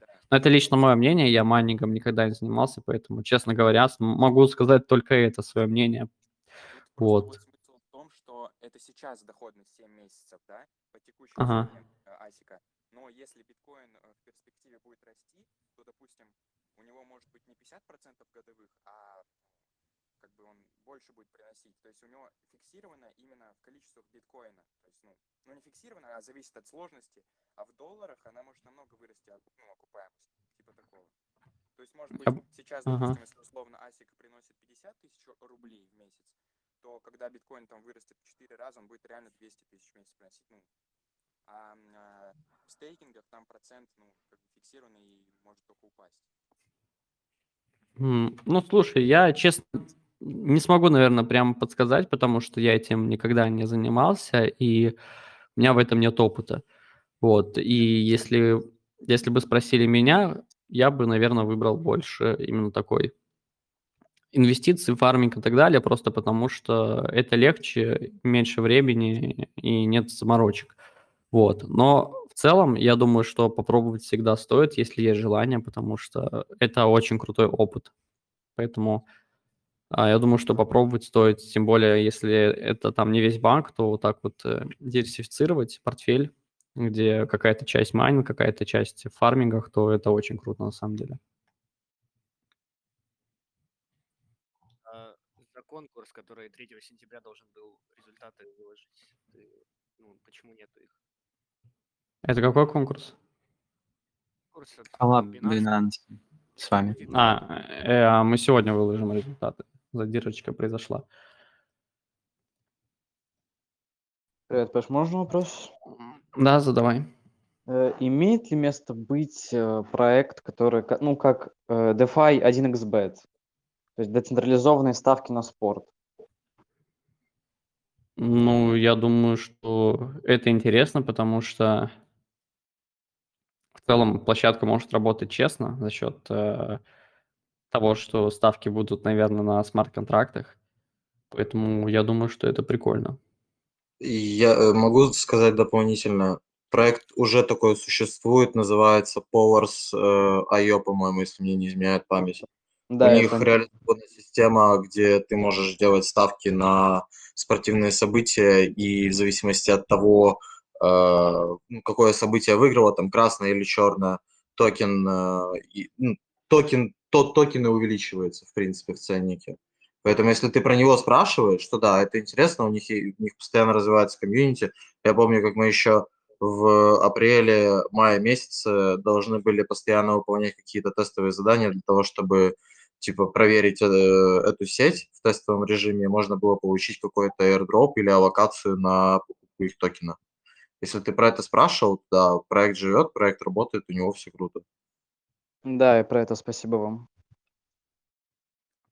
Так, вопрос э, из чата. Привет, Павел, у меня на CoinList много аккаунтов. Как использовать так, чтобы не забанили? А, просто надо купить прокси, а, установить специальную программу и на каждый аккаунт заходить под своей проксей. А, не, чтобы не пересекались почты, телефоны и так далее. И в целом этого будет достаточно. А какая программа должна быть? А, есть а, программа, сейчас скажу, как называется. Паш, у нас есть гайд по CoinList и мультиакам. А, ну вот, тем более, да, у нас в Академии есть гайд по CoinList и мультиакам, поэтому вы можете ее почитать, там все описано а, более Можно- конкретно. Можно, можно лимит, можно лимит скинуть э, где-то в чатик или мне в приват, если... Ты можешь в знаю. Криптон канале в поиске написать э, CoinList, э, мультиаки, как-то так, э, и найти этот контент. Просто по поиску попробуй это найти. Ключевое слово CoinList просто бить, там была эта статья. Или кто-то из товарищей сейчас скинет э, в чат ссылку. Хорошо, спасибо. А, так, можете задавать следующие вопросы, у кого есть. Если можно, я коротенький вопрос. Да, У меня достаточно токенов LPool, но они в BSK сети. Я так понимаю, я пока не использую мост и не переведу токены в ERC сеть, ну, в эфировскую.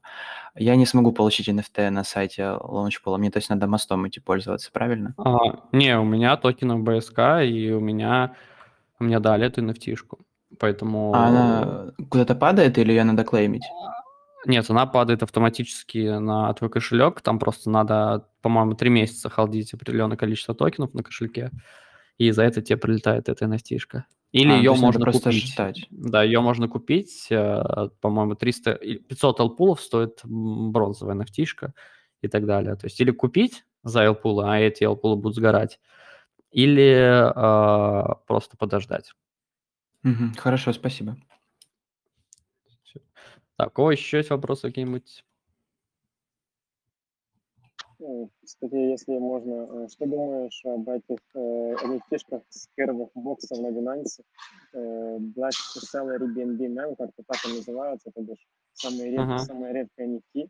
У меня просто она есть, я не знаю, сливать ее или ждать, и если сливать, то по какой цене, так как цена всегда падает, потом видел уже по 100-200 долларов ее продает.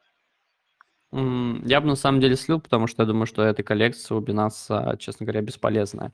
Есть интерес в боксах, просто потому что бокс это расходник, и кто-то может покупать, выкупать, открывать, и он может расти просто, ну, просто потому что это бокс. А сами nft из боксов, я не думаю, что несут какую-то уже пользу, поэтому это была пер- первая такая, первый такой sale, который был успешный, люди заработали, но в долгосрок я особо не вижу перспективы. То есть я вижу перспективу в боксах, у которых есть, э, а, из которых падают токены, у которых есть utility. И вот именно такие боксы очень круто, то есть не сами токены, а боксы круто холдить, а, чтобы через годик, допустим, продать их там по 500 тысяч долларов, просто потому что это закрытый бокс. Вот, поэтому думаю, как-то так. Спасибо. Паша, можно вопрос такой? Да. А как ты думаешь, э, бак- цены на баксы на Binance формируются ну, непосредственно из-за количества этих баксов или из-за цены дропа а, из этих баксов? Мне кажется, оба фактора влияют. И количество, и цена дропа. В совокупности оба фактора. И, ну и плюс ути- и и utility самого токена. Сложно так сказать, от чего именно это зависит на самом деле. Паш, такой вопрос можно? Э, В общем, решил заняться своей финансовой грамотностью, решил почитать какие-нибудь книжки. Вот, посоветовали пока что там «Богатый папа, бедный папа», в общем, книжку посоветовали. Можешь ли ты вообще от себя посоветовать какую-нибудь книжку, чтобы улучшить свою финансовую грамотность, и читал ли ты эту книжку, вот, которую я сказал? Ага. А, Я пос... Да, я читал эту книжку. Прикольная, да, она дает такое базовое понимание. То есть, если а, она дает основу «Богатый папа, бедный папа» о том, что надо инвестировать, вкладывать в такую базу. А, но гораздо интереснее, мне понравилось тоже похоже, это «Самый богатый человек в Вавилоне» называется. Ну, из такой же серии, да, только там это рассказывается как история. Вот, и, и очень интересно читать, и прям мне гораздо больше понравилась эта книга. А, вот. Ну, а также я бы почитал какие-то книги про истории компаний, потому что оттуда можно много всяких уроков взять. А, допустим, я, я на самом деле не так много таких именно книг про истории компании читал, но вот я читал про Nike, и это реально очень крутая книга, где м, можно наблюдать за тем, какие действия делал Фил Найт, это основатель компании Nike, и брать его действия, его ошибки себе на заметочку для финансовой грамотности. Поэтому я думаю, что как-то так. А, привет, Паша, есть вот такой вопрос. Можешь рассказать чуть поподробнее про слияние TVT и OneInch, потому что я что-то вот где-то видел новость. Насколько это ну, масштабная новость и отыграл ли уже рынок эту новость? Ага, а, ну, рынок еще на самом деле эту новость не отыграл, как мне кажется. А, в принципе, новость очень хорошая, потому что а, так как это интеграция, то сами обмены будут работать внутри кошелька Trust Wallet, то есть вот в режим обмен. Вот, и за счет э, решений OneWinch пользователи будут получать э, более качественные, более качественную возможность обмена. То есть э, по-моему, сейчас на э, в разделе обмен в трасте, допустим, чтобы поменять TVT на Boost, надо сначала их поменять на BNB, потом BNB на Boost и так далее. Две комиссии. А если будет OneWinch, то это уже агрегатор, то есть э, мы меняем через OneWinch, там плюс есть у них еще нулевая комиссия, и он ищет э, лучше, лучшее проскальзывание по всем площадкам, и это, ну, очень круто прокачает продукты Wallet, то есть именно очень удобно будет использовать функцию обмена внутри кошелька, что, несомненно, сыграет на, наверное, росте показателей кошелька в целом. А, людям будет удобнее пользоваться. Поэтому новость э, крутая, но я не думаю, что такая, что прямо именно токен TVT на это должен отыграть.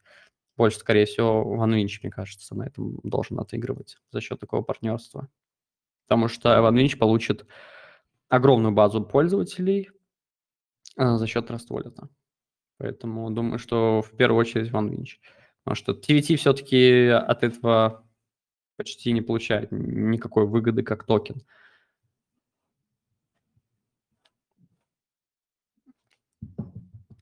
Как-то так. Так, у кого еще есть вопросы какие-нибудь?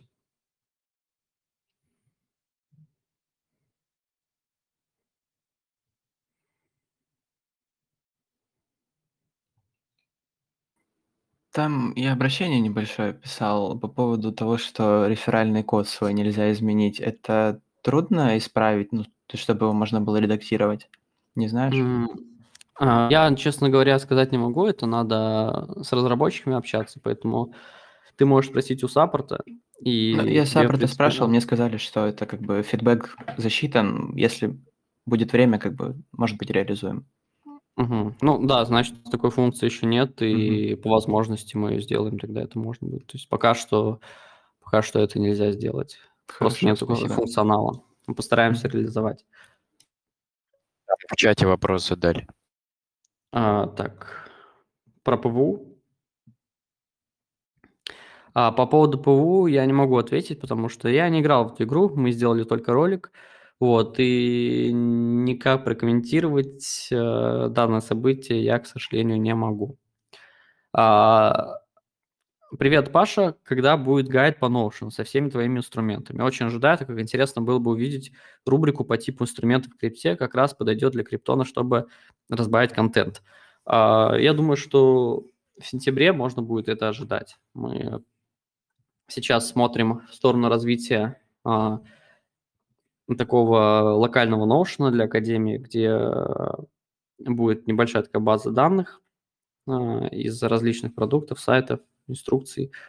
Вот, и люди смогут просто это использовать, импортировать себе в Notion. И я думаю, в рамках этого будут появляться вот такие вот шаблончики и так далее. Какие планы по фиксации flow? Я хотел написать в трейдпате как раз-таки пост сегодня или завтра, что я хочу зайти в шорт по flow, потому что скоро уже разлог, и я думаю, что он сильно прольется. Вот, поэтому, если интересно, я сделаю туториал, как шортануть flow, на какой бирже это сделать, как это сделать безопасно и так далее. А, но в целом надо просто сейчас более подробно сесть и изучить токеномику Flow, когда будут разлоки, как, как, э, насколько примерно токен может просесть, и какие риски и так далее. А, да, short Flow с плечом, главное просто, чтобы не выбило. Ну, в том плане, я думаю, что как бы я, я бы ставил шорт, но если как бы цена растет, допустим, 25, Uh, условно говоря, ликвидация, я ставлю шорт по 25, ликвидация стоит на 29. Если 29 uh, пробивает, я ставлю шорт еще раз, уже от 29, ликвидация там, допустим, 34. 34 пробивает, я еще ставлю уже больше шорт, больше плечо по 34 и так далее. То есть uh, в любом случае будет просадка после разлока, потому что, ну, Просто подумайте, вот, ребят, подумайте. Очень много людей положили всего лишь тысячу долларов. У них сейчас на счету лежит э, примерно... Сейчас скажу, сколько у них. Примерно очень-очень много. Примерно 300 тысяч долларов. Люди вложили... Э, даже, может, не 300. Сейчас я скажу точно, сколько там. 10 тысяч Flow дали. 10 тысяч Flow – это 250. Короче, э, условно, примерно 300 тысяч баксов у людей на кошельках. У людей, которые вложили косарь год назад. Просто по приколу, ну не по приколу, чуть-чуть. Таких очень много. И когда вот эти все токены разлочатся, я не думаю, что каждый сможет просто взять и разом зафиксировать. А поэтому просадка по любому... Свечка 100% будет. Вот 100% будет свечка. Просто а, надо от Flow я лично, мне со стейка капают, я их продаю сразу, вообще не думаю, продаю уже на протяжении года Flow. Э, по поводу закупки Flow я подумаю как раз-таки вот на этой свечке, если он там просядет до своих адекватных значений, то есть когда Flow после разлока упадет на дно, тогда надо будет его откупать и уже хранить как инвестиция, потому что проект крутой. Сейчас закупать Flow – это страх, риск и боль. Поэтому А, поэтому я думаю, что стоит войти в шорт, аккуратненько, зафиксировать прибыль. Но это надо еще изучить все. Паш, насчет шорта по флоу можно еще вопросик? Да. Просто я как раз-таки один из инвесторов, и это вопрос, потому что он же разлочиваться будет постепенно. Э, это нужно тоже будет, я так понимаю, учесть. Разлог разве постепенно, не разовый? Вроде бы постепенно. Я Мне просто казалось, что там все котлеты разом разлочатся. Просто а, в обычно все постепенно разлочивают. Ну не, не всегда бывает просто. Там, по-моему, был просто годовой лог, если я не ошибаюсь. То есть лог окей, на год окей, без... Возможно. Ну, я, я не знаю, может, и просто я ошибаюсь. Я сам... Да, да, да, да, кто-то из нас ошибается, все. Я, я, я просто, я планирую сегодня, если останется время, все это изучить, и в трейдпате, скорее всего, сделаю пост с этой идеей где уже более подробно все пишу, и можно будет посмотреть. Ага, отлично. По LPool один вопросик. Э, ты LPool в сети BSC через Pancake покупал или сразу же в сети ETH? Потому что у них большинство этих-то в эфире были стейкингов. Я BSC покупал LPool. Потому что через я просто кидал. там был и, стей, и стейкинг раньше на BSK, и Э, некоторые размещения тоже на BSC, поэтому я покупал BSC, и сейчас я перевел все в эфир через мост multichain.hus.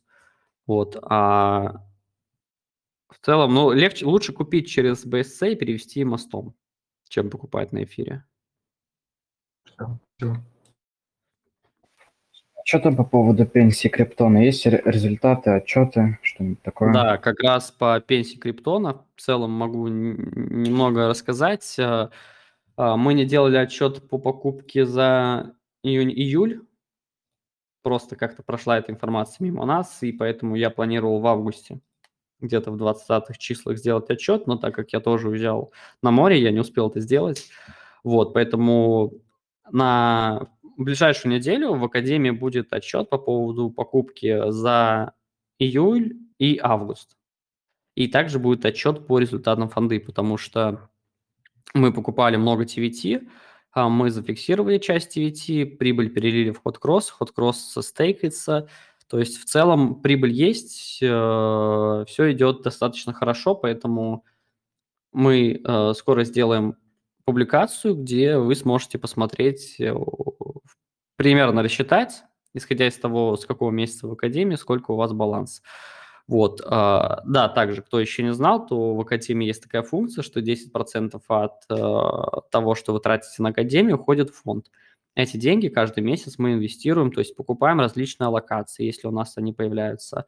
Э, покупаем, допустим, аккаунты с аллокациями, покупаем токены, стейкаем, участвуем в целых и просто эту сумму денег крутим, чтобы ее увеличить. Потом через год-два, э, ну или на протяжении этого времени, по нашему усмотрению, мы открываем возможность, то есть если мы, условно говоря, начали фонд какого-то месяца с 5 тысяч долларов, нарастили это до 50 тысяч долларов, то мы можем 10 тысяч долларов э, разблокировать в стейблах и разослать вам э, через нашего бота. А остальные 40 тысяч мы опять фиксируем в стейбле и реинвестируем. Потом через год эти 40 тысяч могут превратиться в 400, примерно, условно, если повезет. Мы можем 200 зафиксировать, а также вам разослать. Остальные 200 оставить дальше крутиться. Вот, это такая функция, то есть 10% с каждой вашей подписки вот так вот инвестируется.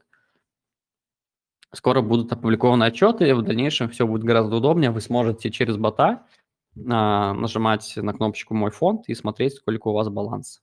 То есть будет считаться сколько а, вы совершали платежей и какие токены куплены для вашего аккаунта и в какую сумму они оцениваются. Все это в реальном времени, и также все возможные платежи будут приходить также через бота. То есть в будущем это все будет удобнее. Также э, очень хорошая функция есть интересная, это для тех, кто э, из Академии уходит, то есть, допустим, два месяца пользовался, потом ушел из Академии, то э, его процент фонды уходит в доход тех, кто остается в академии, то есть э, долгосрочные участники по итогу получают э, больше.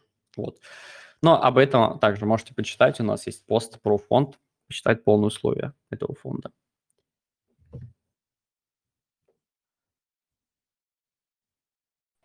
По поводу Кусамы, вот что думаешь, там шортить, вот когда парачейн закончится, Твое мнение там, шортить, не шортить? Будут ли еще потом парачейны откупать, когда закончится вот токен упадет? А по поводу Кусамы я сказать не могу, потому что в целом а, а, именно в эту сферу, а, этой сферой я не занимался, эту публикацию э, именно, которая про Кусаму у нас в Академии делал Даня, наш а, главный редактор. Вот, поэтому если сейчас Даня в чате, то он может написать. Я лично именно вот в этой теме э, мало чего знаю, если честно. Вот.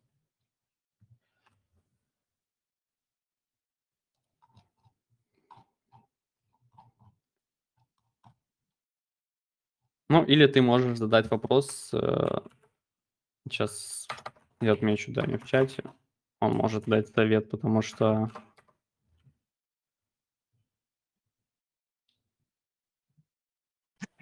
Не, ну так чисто по логике шортить, Ну. когда parachain закончится, токен не нужен, как бы, ну, это шортить логично, но просто хотел твое мнение услышать, там, что может Ну, в целом, да, просто вот эта вся история с... э, Многие зарабатывают как раз-таки на э, таких темах, что шортят или делают лонг э, на токены перед событиями. Это интересный способ заработка на самом деле, потому что можно отслеживать э, какие-то разлоки инвесторов, ставить шарты и на этом зарабатывать хорошую прибыль. А, поэтому просто эта тема еще так не распространена как способ заработка, прямо такой, что хайповый. То есть это делают люди локально, но так, чтобы форсилось, это пока не форсится. Поэтому а, я думаю, что в целом это всегда работает хорошо, если еще поставить какой-нибудь стоп-лосс безопасный, поэтому почему бы и нет. Ну, тогда вот раз уж перед покупкой, перед событиями, вот когда, ну, Идя стартанула вот перед э, OpenSwap, ну, я откупал где-то по 40, там получилось центов, вот по 60 с чем-то зафиксировал. Сейчас вот э, откупил обратно по 50. Что думаешь вообще, куда, что может сходить примерно? Будет еще рост, не будет? Мгм. Ну, вот Ну, не считая, идее, если листинг на Binance. Да, но, Так но вот у них, просто. я смотрел, у Идиа просто график разлока достаточно хороший, то есть он а, будет медленный, и вся вот эта котлета из токенов не будет разлочена сразу. То есть у нас в запасе есть точно еще примерно год, а, пока много монет не выльется на, на рынок. За этот год Impossible хочет сделать достаточно много сейлов. Вот, поэтому я думаю, что как раз-таки вот этот год, он будет таким решающим, когда надо будет успеть а, нафармить много денег на этих сейлах, нафармить много токенов IDIA, и если как раз-таки в промежуток этого года будет еще листинг, то а, от какой-то части токенов избавиться. То есть, ну, если листинг будет, это слишком высокая цена. То есть можно вполне там процентов 30-35 продать, чтобы и заработать, и отбить все вложения, и быть уверенным, что все окей. Потому что потом, конечно, когда будут разлоки, э, да и тем более, если рынок пойдет на спад, то, конечно, можно будет ждать фиксации. Потому, поэтому мои основные цели – это как раз-таки вот, вот этот год показательный. Это сейлы, это, возможно, листинг, это все это и альт-сезон, который скоро будет. Тут надо быть на чеку. То есть я бы не, я не продавал бы никогда все Impossible, потому что э, я пока не могу найти... То есть если я их продам, я захочу их купить, потому что я не могу пока найти ни одного такого проекта, кроме как Impossible, где я настолько уверен в том, что я смогу за счет э, хранения токенов получать самые лучшие токены самых перспективных проектов там на ближайшие там 2-3 года. Есть CoinList, но в CoinList, я думаю, все понимают, что чтобы выиграть уже, это игра мультиаккаунтов, а не честных людей, поэтому CoinList это уже не та история. CoinList тоже надо вкладывать. То есть, если хотите получать аллокацию CoinList, то платите деньги за аккаунты. Иначе выиграть, ну, максимум 500 долларов, но 500 долларов это, если большой банк, это вообще фигня аллокация. Поэтому пока что я думаю, что э, Impossible – это самое лучшее решение по токен-сейлам на рынке. Также L-Pool. Ну, вот L-Pool не такой идеальный, как Impossible, но у L-Pool очень хорошая ситуация по токену. То есть токен очень дешевый L-Pool, очень дешевый. Тем более, что у них есть система сжигания за счет вот этих NFT-шек. Launchpool Labs э, и достаточно много уже хороших проектов, которые запускались и там за бэком лаунчпула хорошие ребята стоят, там какой-то очень крупный фонд. А, он очень круто смотрится в плане цены покупки просто как минимум, потому что капитализация вообще супер маленькая. Поэтому пока это вот такие два. Все мысли по поводу площадок сейлов. А если сейчас как раз э, про эту тему говоришь, можно уточнить. БСК пад и трон пад, как ты считаешь, это вот, ну, понятно, что Илпул, он гораздо интересней. А как ты к этим площадкам смотришь, если мы рассматриваем, в принципе, финан... Э, Impossible Finance и LPool? Я думаю, что просто как Impossible Finance это, скорее всего, наверное, как э, выстрел в десятку, да, то есть э, там может быть не так много сейлов, как на Эскападе, там их может быть меньше, но зато это будут сейлы, приравнивые, которые можно приравнять к успеху полигона, Axie Infinity и так далее. То есть, ну, успех с тысячными иксами. Не сразу, там через год-полтора, то есть когда технология уже... А, то есть видение команды дойдет до того срока, когда а, эта технология нужна комьюнити миру. Вот. Поэтому Impossible это... Я думаю, что один сейл с тысячи иксами куда интереснее, чем 20 сейлов на каком-нибудь BSCPad е по 2-3 икса. Там, конечно, бывают и больше иксы, но все же, опять же, а, лучше один раз хорошо вложить, подождать и зафиксировать очень много, чем вот так вот бегать туда-сюда. Поэтому я лично симпатию к BSCPad ам, TronPad ам эфирпадам не испытываю никакую, также и к другим площадкам. То есть поначалу, когда полгода назад был жесткий хайп на все сейлы, то есть абсолютно каждый сейл, то есть каждый сейл любого отстойного проекта давал иксы. Это продлилось месяца за полтора, два, три, потом ушло на спад, многие площадки загнулись, вот какие-то стали по типу BSCPad а. Но все же, все же у них за спиной много и очень плохих проектов. То есть э, я считаю, что надо как бы оставаться с теми, то есть CoinList.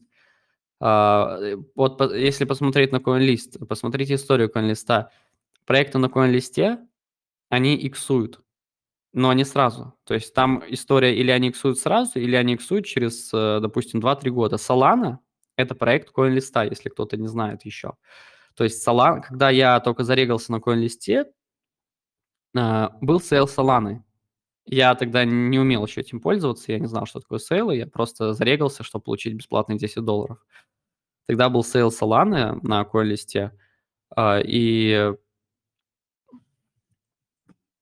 и это, конечно, тогда было еще вообще непонятно. Типа, ну, окей. Сейчас мы видим, прошло несколько лет, все какие-то иксы. И та же история с Flow и другими сейлами на CoinList. То есть а, они берут себе проекты, которые покажут себя не сразу, через 2-3 года, так же, как Impossible, так же, как Binance, так же, как FTX. То есть это сильные проекты. А проекты, допустим, BSCPAD, это то, что издаст X э, в моменте, а потом просто умрет. Ну, в большинстве своих случаев. Поэтому я думаю, что надо делать акцент на сейлах Binance, на лаунчпулах Binance, это вот этих э, распределениях токенов, на FTX сейлах, очень хорошие проекты там тоже размещаются, и на, на CoinList, на Impossible, и на LPool, но на LPool не все, а также надо смотреть выборочно. И, и это мой такой фаворит по набору площадок, я думаю. Остальные я стараюсь пропускать. Ну, я думаю, что того не стоит. Что думаешь про Brain Trust, вот как раз про CoinList?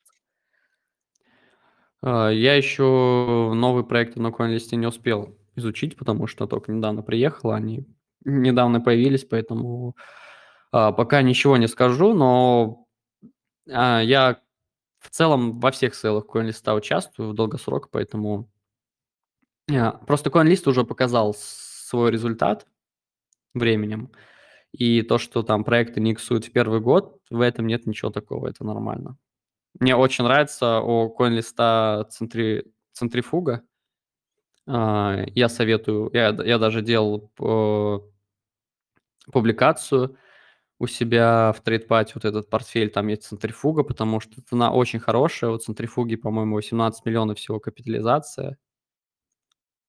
Или не 18, может, я сейчас ошибаюсь, но достаточно низкая капитализация у центрифуги.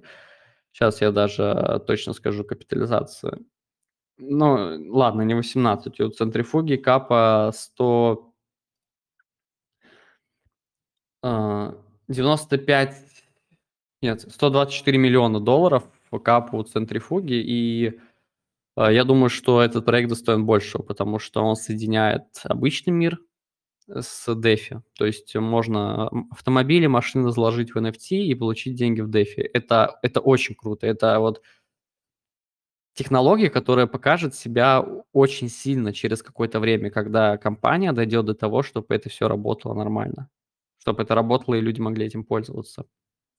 Поэтому а, по новым проектам Калиста пока что комментарии не могу дать, потому что я еще не нашел время, чтобы их детально изучить. Но вот по, если смотреть старым и хорошим точкам входа, то а, обратите внимание на центрифугу, обратите внимание на флоу после того, как его прольют после разлоков, но точно не сейчас. Вот.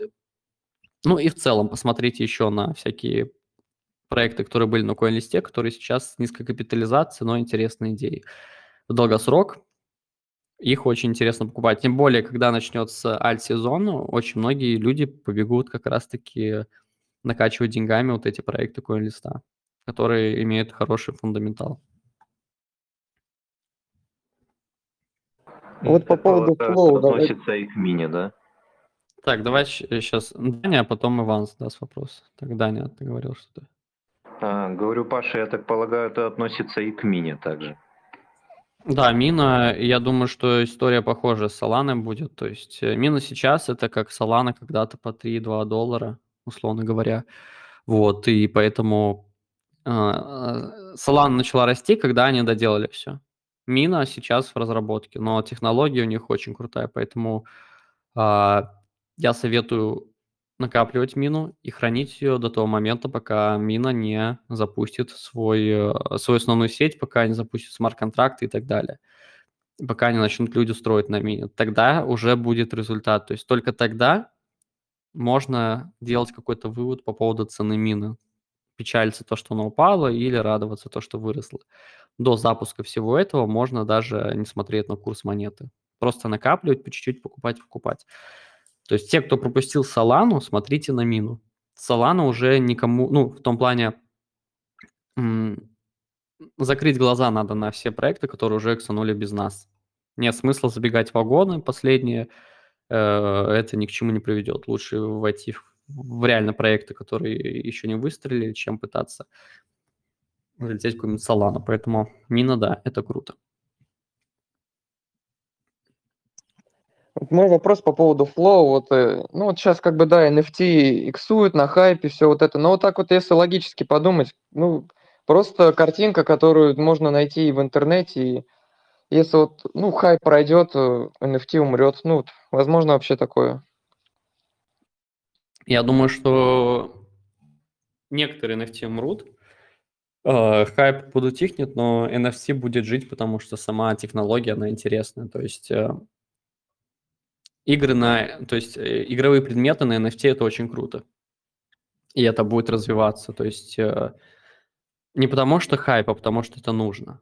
То есть сэндбокс с NFT-шками и токеном а, будет развиваться, расти не потому что крипта круто, NFT хайп, а потому что это игра, у которой есть функционал, у которой есть предметы, просто это все на блокчейне. И независимо, мне кажется, даже от крипторынка, такие игры будут расти, развиваться и какие-то айтемы дорожать.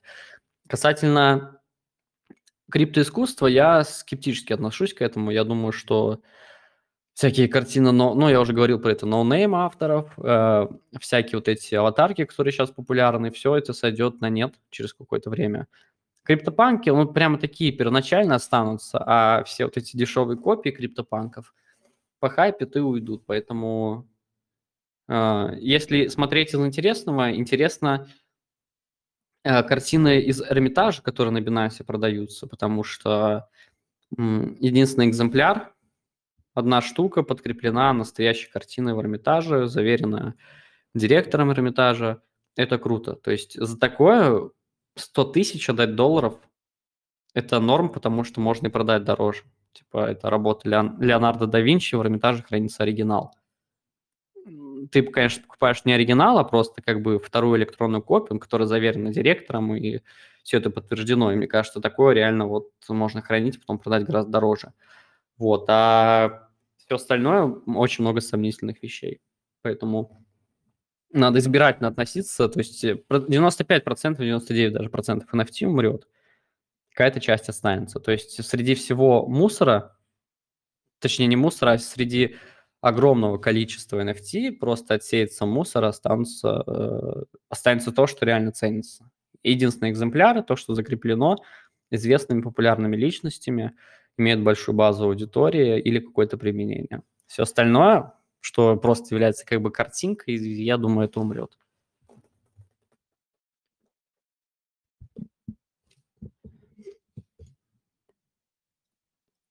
Есть еще один маленький вопрос по ага. поводу токена IF. Он вообще из себя что-то представляет и имеет смысл, либо просто идеи закупаться и все?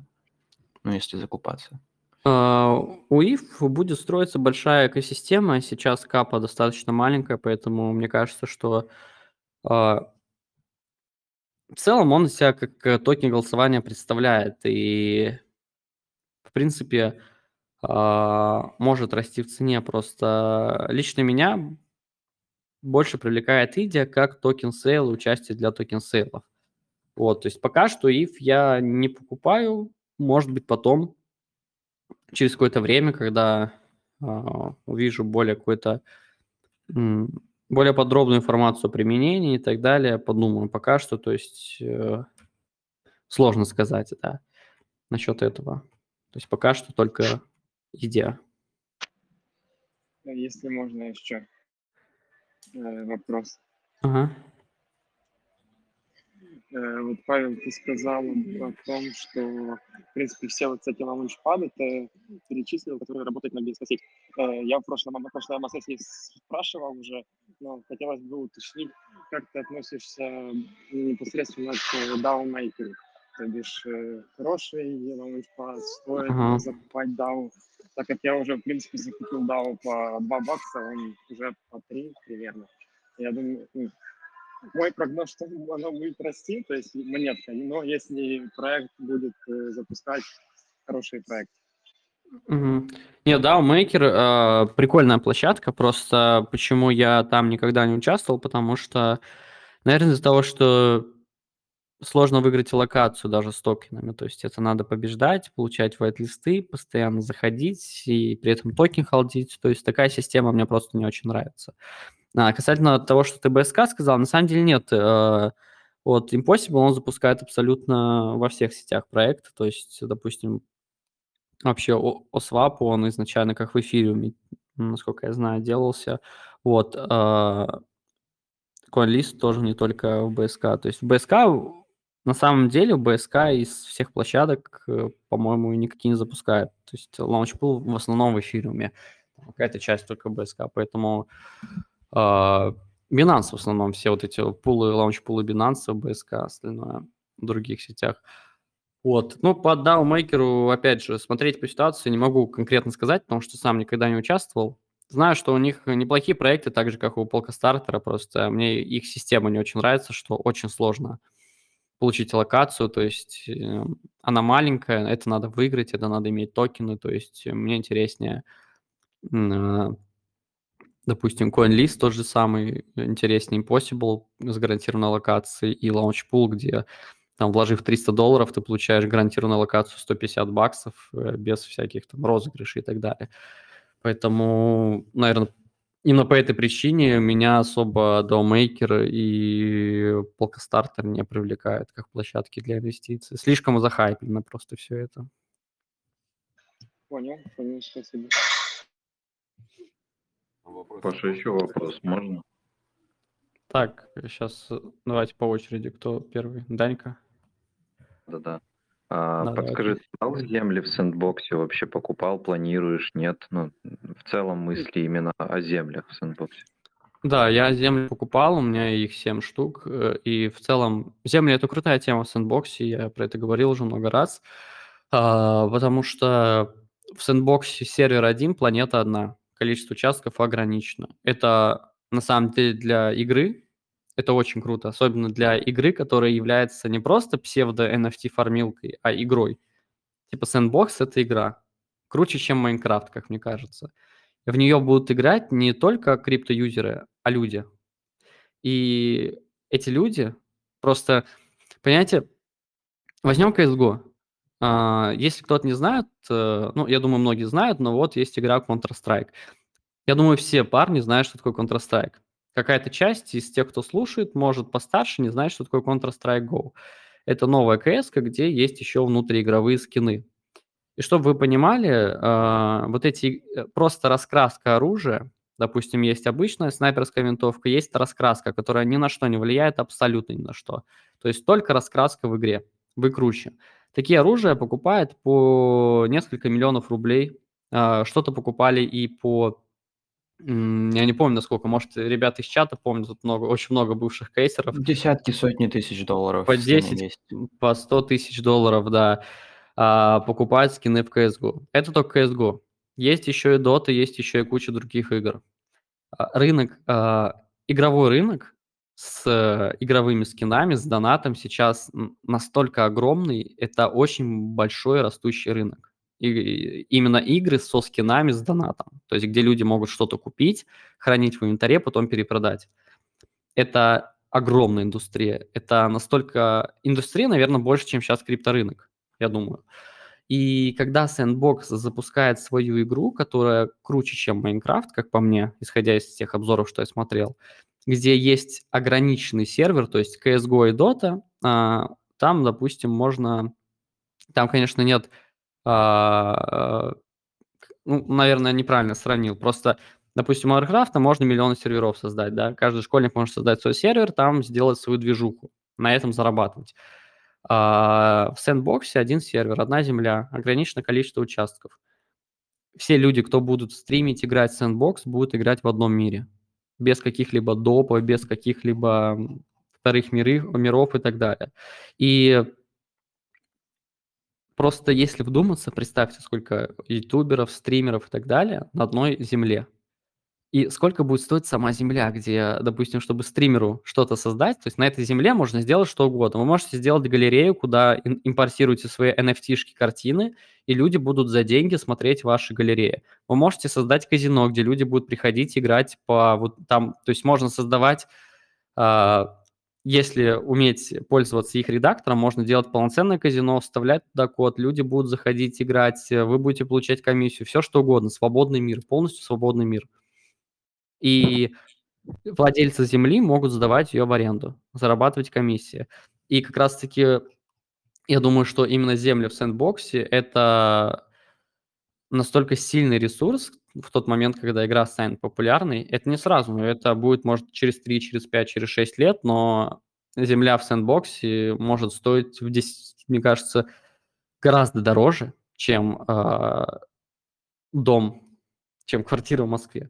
Вот. Э, я, конечно, не хочу вызывать какой-то фому всех в этом чате, что все сейчас побегут покупать землю в сэндбоксе. Это лично мое мнение, лично мое предположение, но исходя из того, что я начинал свою деятельность как раз-таки с трейдинга CSGO на протяжении четырех лет, я знаю, что такое э, игровая индустрия, особенно игровых скинов, и какие огромные люди, огромные деньги игроки платят за айтемы, а, если скрестить это все с криптовалютой, токеном э, и крутой игрой, то мне просто сложно представить, страшно представить, что может случиться. Поэтому если все реально э, будет так, как я предполагаю, то это будет просто бешеный рынок в сэндбоксе. Потому что другие игры, Axie Infinity, все-таки это такая игра, знаете, уровня приложения на телефоне. Таких приложух в телефоне много. Sandbox — это игра уровня круче, чем Minecraft. То есть глобальный грант, который трудится крупные компании. И поэтому я думаю, что земля в сэндбоксе в долгосрок – это хорошее решение. То есть я думаю, что в это надо инвестировать. И если есть на это возможность. Но вы должны понимать, что э, вам надо будет держать эту землю достаточное время, пока вот э, к этому все, к этому не придет все. Вот, поэтому как-то так. Паш, будешь Криптон Академию? Так, давай сейчас Иван скажет, потом Никита. А, по поводу земель, как бы, ну, земли не дешевое удовольствие. Ну, если взять токен Сент, как бы, что думаешь по нему? А, токен SAND история похожая. Это токен экосистемы. Я думаю, что Sandbox, э, просто если, опять же, мы возьмем, что биткоин стоит 200 тысяч, то в целом какая-то минимальная планка того, сколько может стоить криптопроект, она повысится. И Sandbox стоит, может стоить при этом и 10 долларов. То есть, э, учитывая того, что у него будет такой utility, то есть полноценная игра, это... Э, я просто на самом деле я скажу так, что мне кажется, что в Sandbox будет одной из самых больших utility своего токена, потому что это токен внутри игры, в котором могут играть миллионы людей. И э, даже криптопроект, то есть он может даже встать, я могу так помечтать, что даже на первое место по своему использованию этот токен может стать, потому что это реально масштабная utility в компьютерной игре токена, который уже находится в топе CoinMarketCap. Поэтому я думаю, что как токен, как, так и земля в сэндбоксе в долгосрок это очень круто. И надо к этому присматриваться, и если у кого-то нет возможности купить землю в сэндбоксе, то стоит э, проработать какую-то стратегию с вашим банком, проработать, возможно, историю там с каким-то выделением части зарплаты, продажи чего-то из каких-то вещей ненужных, чтобы накопить, купить землю, понимать, что земля в сэндбоксе – это, наверное, не хуже, чем какая-то реальная недвижимость, потому что а, мы в 2021 году живем, и я думаю, многие уже понимают, что как бы э, компьютерные м, игры и вот эти скины в этих играх, это уже не просто вот эти игрульки, которые никому не нужны, это индустрия полноценная, и которая стоит миллионы долларов, миллиарды долларов. Поэтому а, я думаю, что это крутое решение. Это Но опять же, решение. я не хочу, Я не чтобы... хочу, чтобы- Ко- кого я слышу свой микрофон? Вот. Я не хочу, чтобы сейчас эти слова как-то повлияли, что люди пойдут заносить последние деньги, а потом в случае какой-то просадки земли в этом меня винили, потому что вы должны понимать, что игра может выйти, она может облажаться, земля может упасть в 10 раз. Я к этому Ну, готов. И это просто, ну, как бы вряд ли, но это может быть. И надо понимать, что просто это надо переждать, потому что вопрос времени. То есть я не думаю, что игра может как-то обломаться, учитывая, насколько долго она разрабатывается. Но вот чтобы люди последние деньги не заносили, как бы можно попробовать складчину сделать под сэндбокс, чтобы там люди, ну, кто готов, скинули там по 200, 300, 100 долларов, кто как может, и вот складчину сделать и купить землю, там несколько земель. А, ну да, но в рамках академии, наверное, мы такое делать не будем, потому что это замораживает э, э, ответственность перед кругом людей на большой долгосрочной перспективу, поэтому я думаю, что складчины круто делать с друзьями, со знакомыми, с кем вы хотите вложить. А, Это крутое решение. А, Я бы и с криптоном сделал, но, правда, это будет очень большая заморочка на долгосрок, поэтому думаю, что от такой идеи мы откажемся. Но вот с друзьями сделать складчину – это круто. Это хорошее решение, если вам не хватает на полноценную землю. А у меня вопрос по поводу Affinity. Изучал вообще проект? А, Я изучал проект, но из-за того, что у меня в голове уже перемешались абсолютно все целые листа, я просто сейчас сижу и даже не могу вспомнить, чем он занимается, поэтому мне надо освежить память для этого. А можно такой вопрос? Сколько вообще всего земель вот в сандбоксе? Возможно, кто-то из чата поможет. По-моему, 16 тысяч, если не ошибаюсь. Ну, вообще они карту расширяют, но это будут последние сейлы, вот сейчас проводятся в этом году. Потом уже до релиза и после релиза сейлов особо не будет. Там после релиза игры они, по-моему, проведут еще там чуть-чуть, и все. То есть как-то так. Но карту они вроде не ограничивают, то есть она там может расширяться, и то есть прям какого-то лимита вроде я не видел, чтобы был. И, кстати, вот такой вопрос я еще не изучал, но вот землю ее можно продать вот до того, как игра выйдет, допустим, там другим людям или типа такого? Можно, можно. Да, на OpenSea сейчас можно продать. И земли, Сразу и предметы все внутри этой игры, все это продается, торгуется. Поэтому я думаю, И что вот- в будущем будут и площадки, где можно будет сдавать как бы через смарт-контракты, может как-то, условно говоря, в аренду, или может это прямо в игре будет, что можно будет сдавать земли в аренду, чтобы кто-то пользовался этим, и вы получали процент. А, Как-то так. Можно вопрос? Да. Э, Никто не знает, э, Паш, может ты, может из людей тоже здесь кто знает, насчет э, Сигны, Сигнум, это токен такой, или это блокчейн тоже у них уже определенный.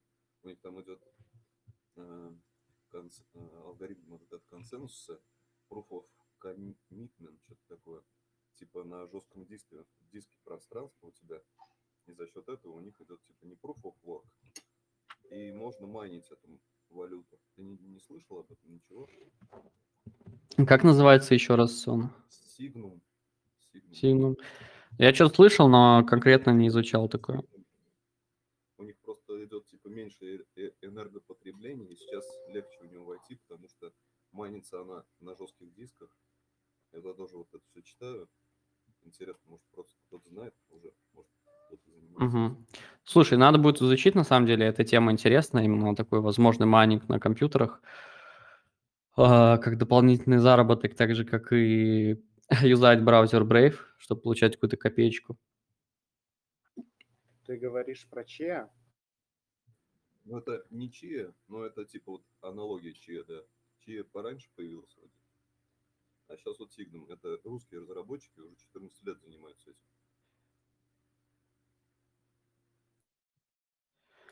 Я понял. Ну, я думаю, я посмотрю потом после АМА-сессии, что это за проект, и, возможно, в следующий раз могу ответить. Или сделаем какую-то статью, если это будет интересно. Если нам понравится эта тема, то, возможно, сделаем что-то с обзором. Можешь еще раз сказать название токена? Signal. Или написать в Криптон Академии, просто не очень слышно. А, Сигнал.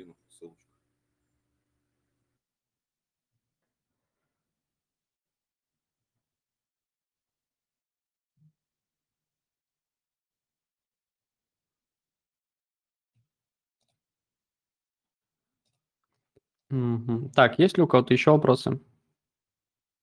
Эм, насчет холодного кошелька, Паш, ты какой используешь? И, это, во-первых, а во-вторых, э, в- коннектишь ли ты его вместе с трастом и так далее?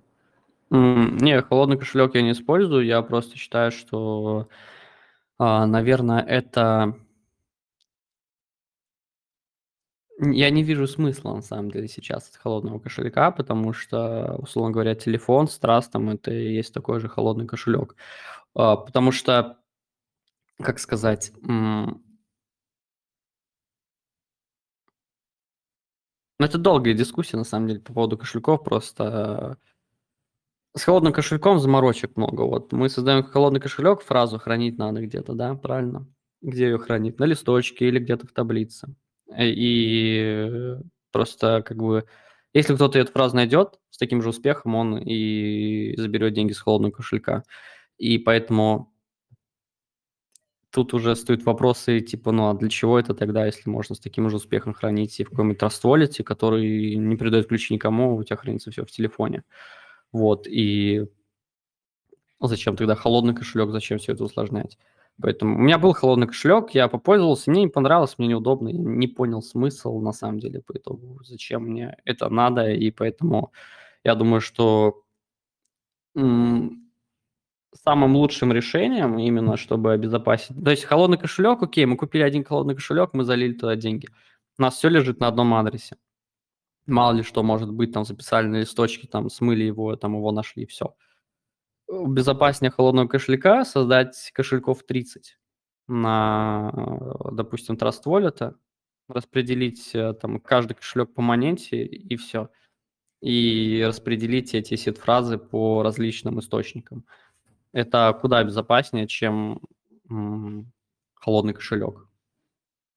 Я думаю, что так, мое мнение. Окей, э, к этому еще плюсом насчет хранения токенов тогда. Ты токены типа биткоин и т.д. храни, ну или другие разные. Если их хранить, например, в том же трасте, ты хранишь в их сетях или в сети BSC? В BSC просто Я на, удобнее са- для стейкинга. я на самом деле стараюсь все стейкать, и по возможности зависит от того, какой стейкинг доступен. То есть если там где-то сети, ну, если там чистый биткоин стейкается там на, э, допустим, Celsius, я кидаю на Celsius, если там биткоин другой сети, я меняю сеть. Вот, поэтому стараюсь подстраиваться просто под сеть, под площадку для стейкинга и по максимуму загружать э, токены, которые стейкаются в стейкинг, чтобы не терять проценты. Вот. Но главное стейкать тоже на площадках с аудитами, чтобы и распределять так, чтобы, а, условно говоря, если есть там 5 площадок, да, ну ладно, не 5, 3 площадки, где можно стейкать биткоин, не стейкать биткоин на одной площадке. То есть э, также распределить ваш биткоин на три разных площадки, пусть будет разный процент, зато э, хорошая диверсификация от рисков.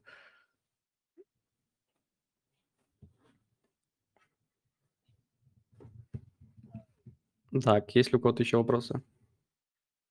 А Те- Тезер вообще, он к холодному кошельку тоже как-то отношение имеет? Я просто не, до конца еще разобрался. Токен? Не токен, а Trezor как бы, ну, типа флешка. Да, это А, тоже холодный кошелек. а он Ну, то же самое, что присоединяется? Ledger. А, я понял. Спасибо. Типа как альтернатива. Есть еще SafePal, это уже как SafePal. Спасибо.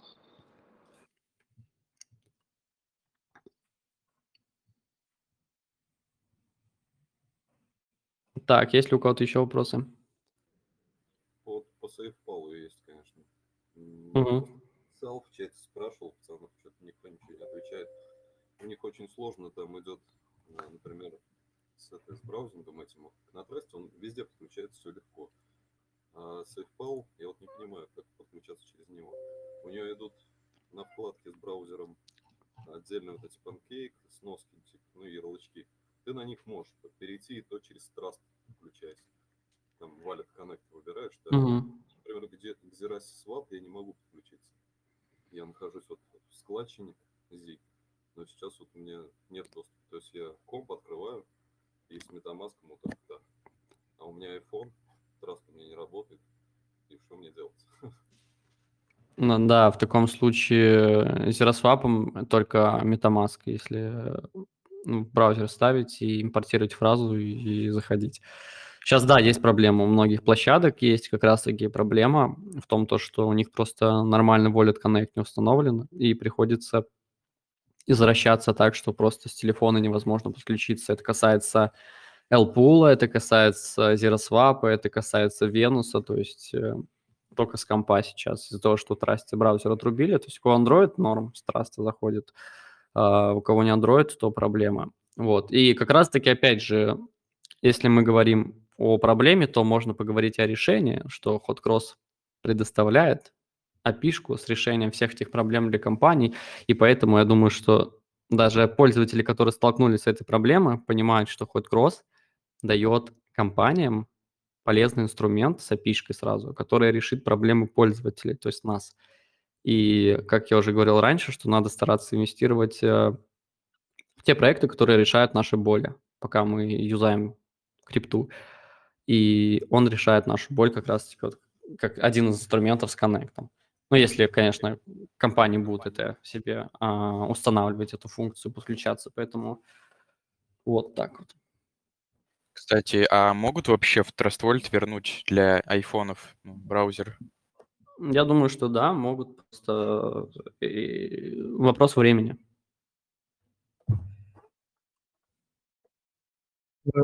Тут такой, наверное, не вопрос больше, а как информация. Ну, здесь пару каналов публиковало там про Virus Finance. Ну, короче, вроде как кредитование под залог крипты.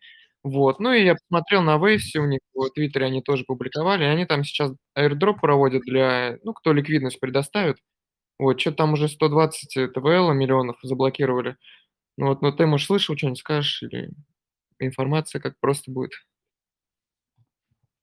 Не, я не слышу про это, если честно. Я это пропустил как-то. Ну, посмотри, не знаю, там, ну, вроде бы с июля по октябрь они снимок, снимки проводят. Вот, ну, я стейбл туда Ага. залил, да, посмотрим. Ну, если Waves как бы в Твиттер рет- ретвитнула, я не думаю, что это просто так. Хотя, как бы, страх есть небольшой, что контракт, может, взломают. Ну, Мгм.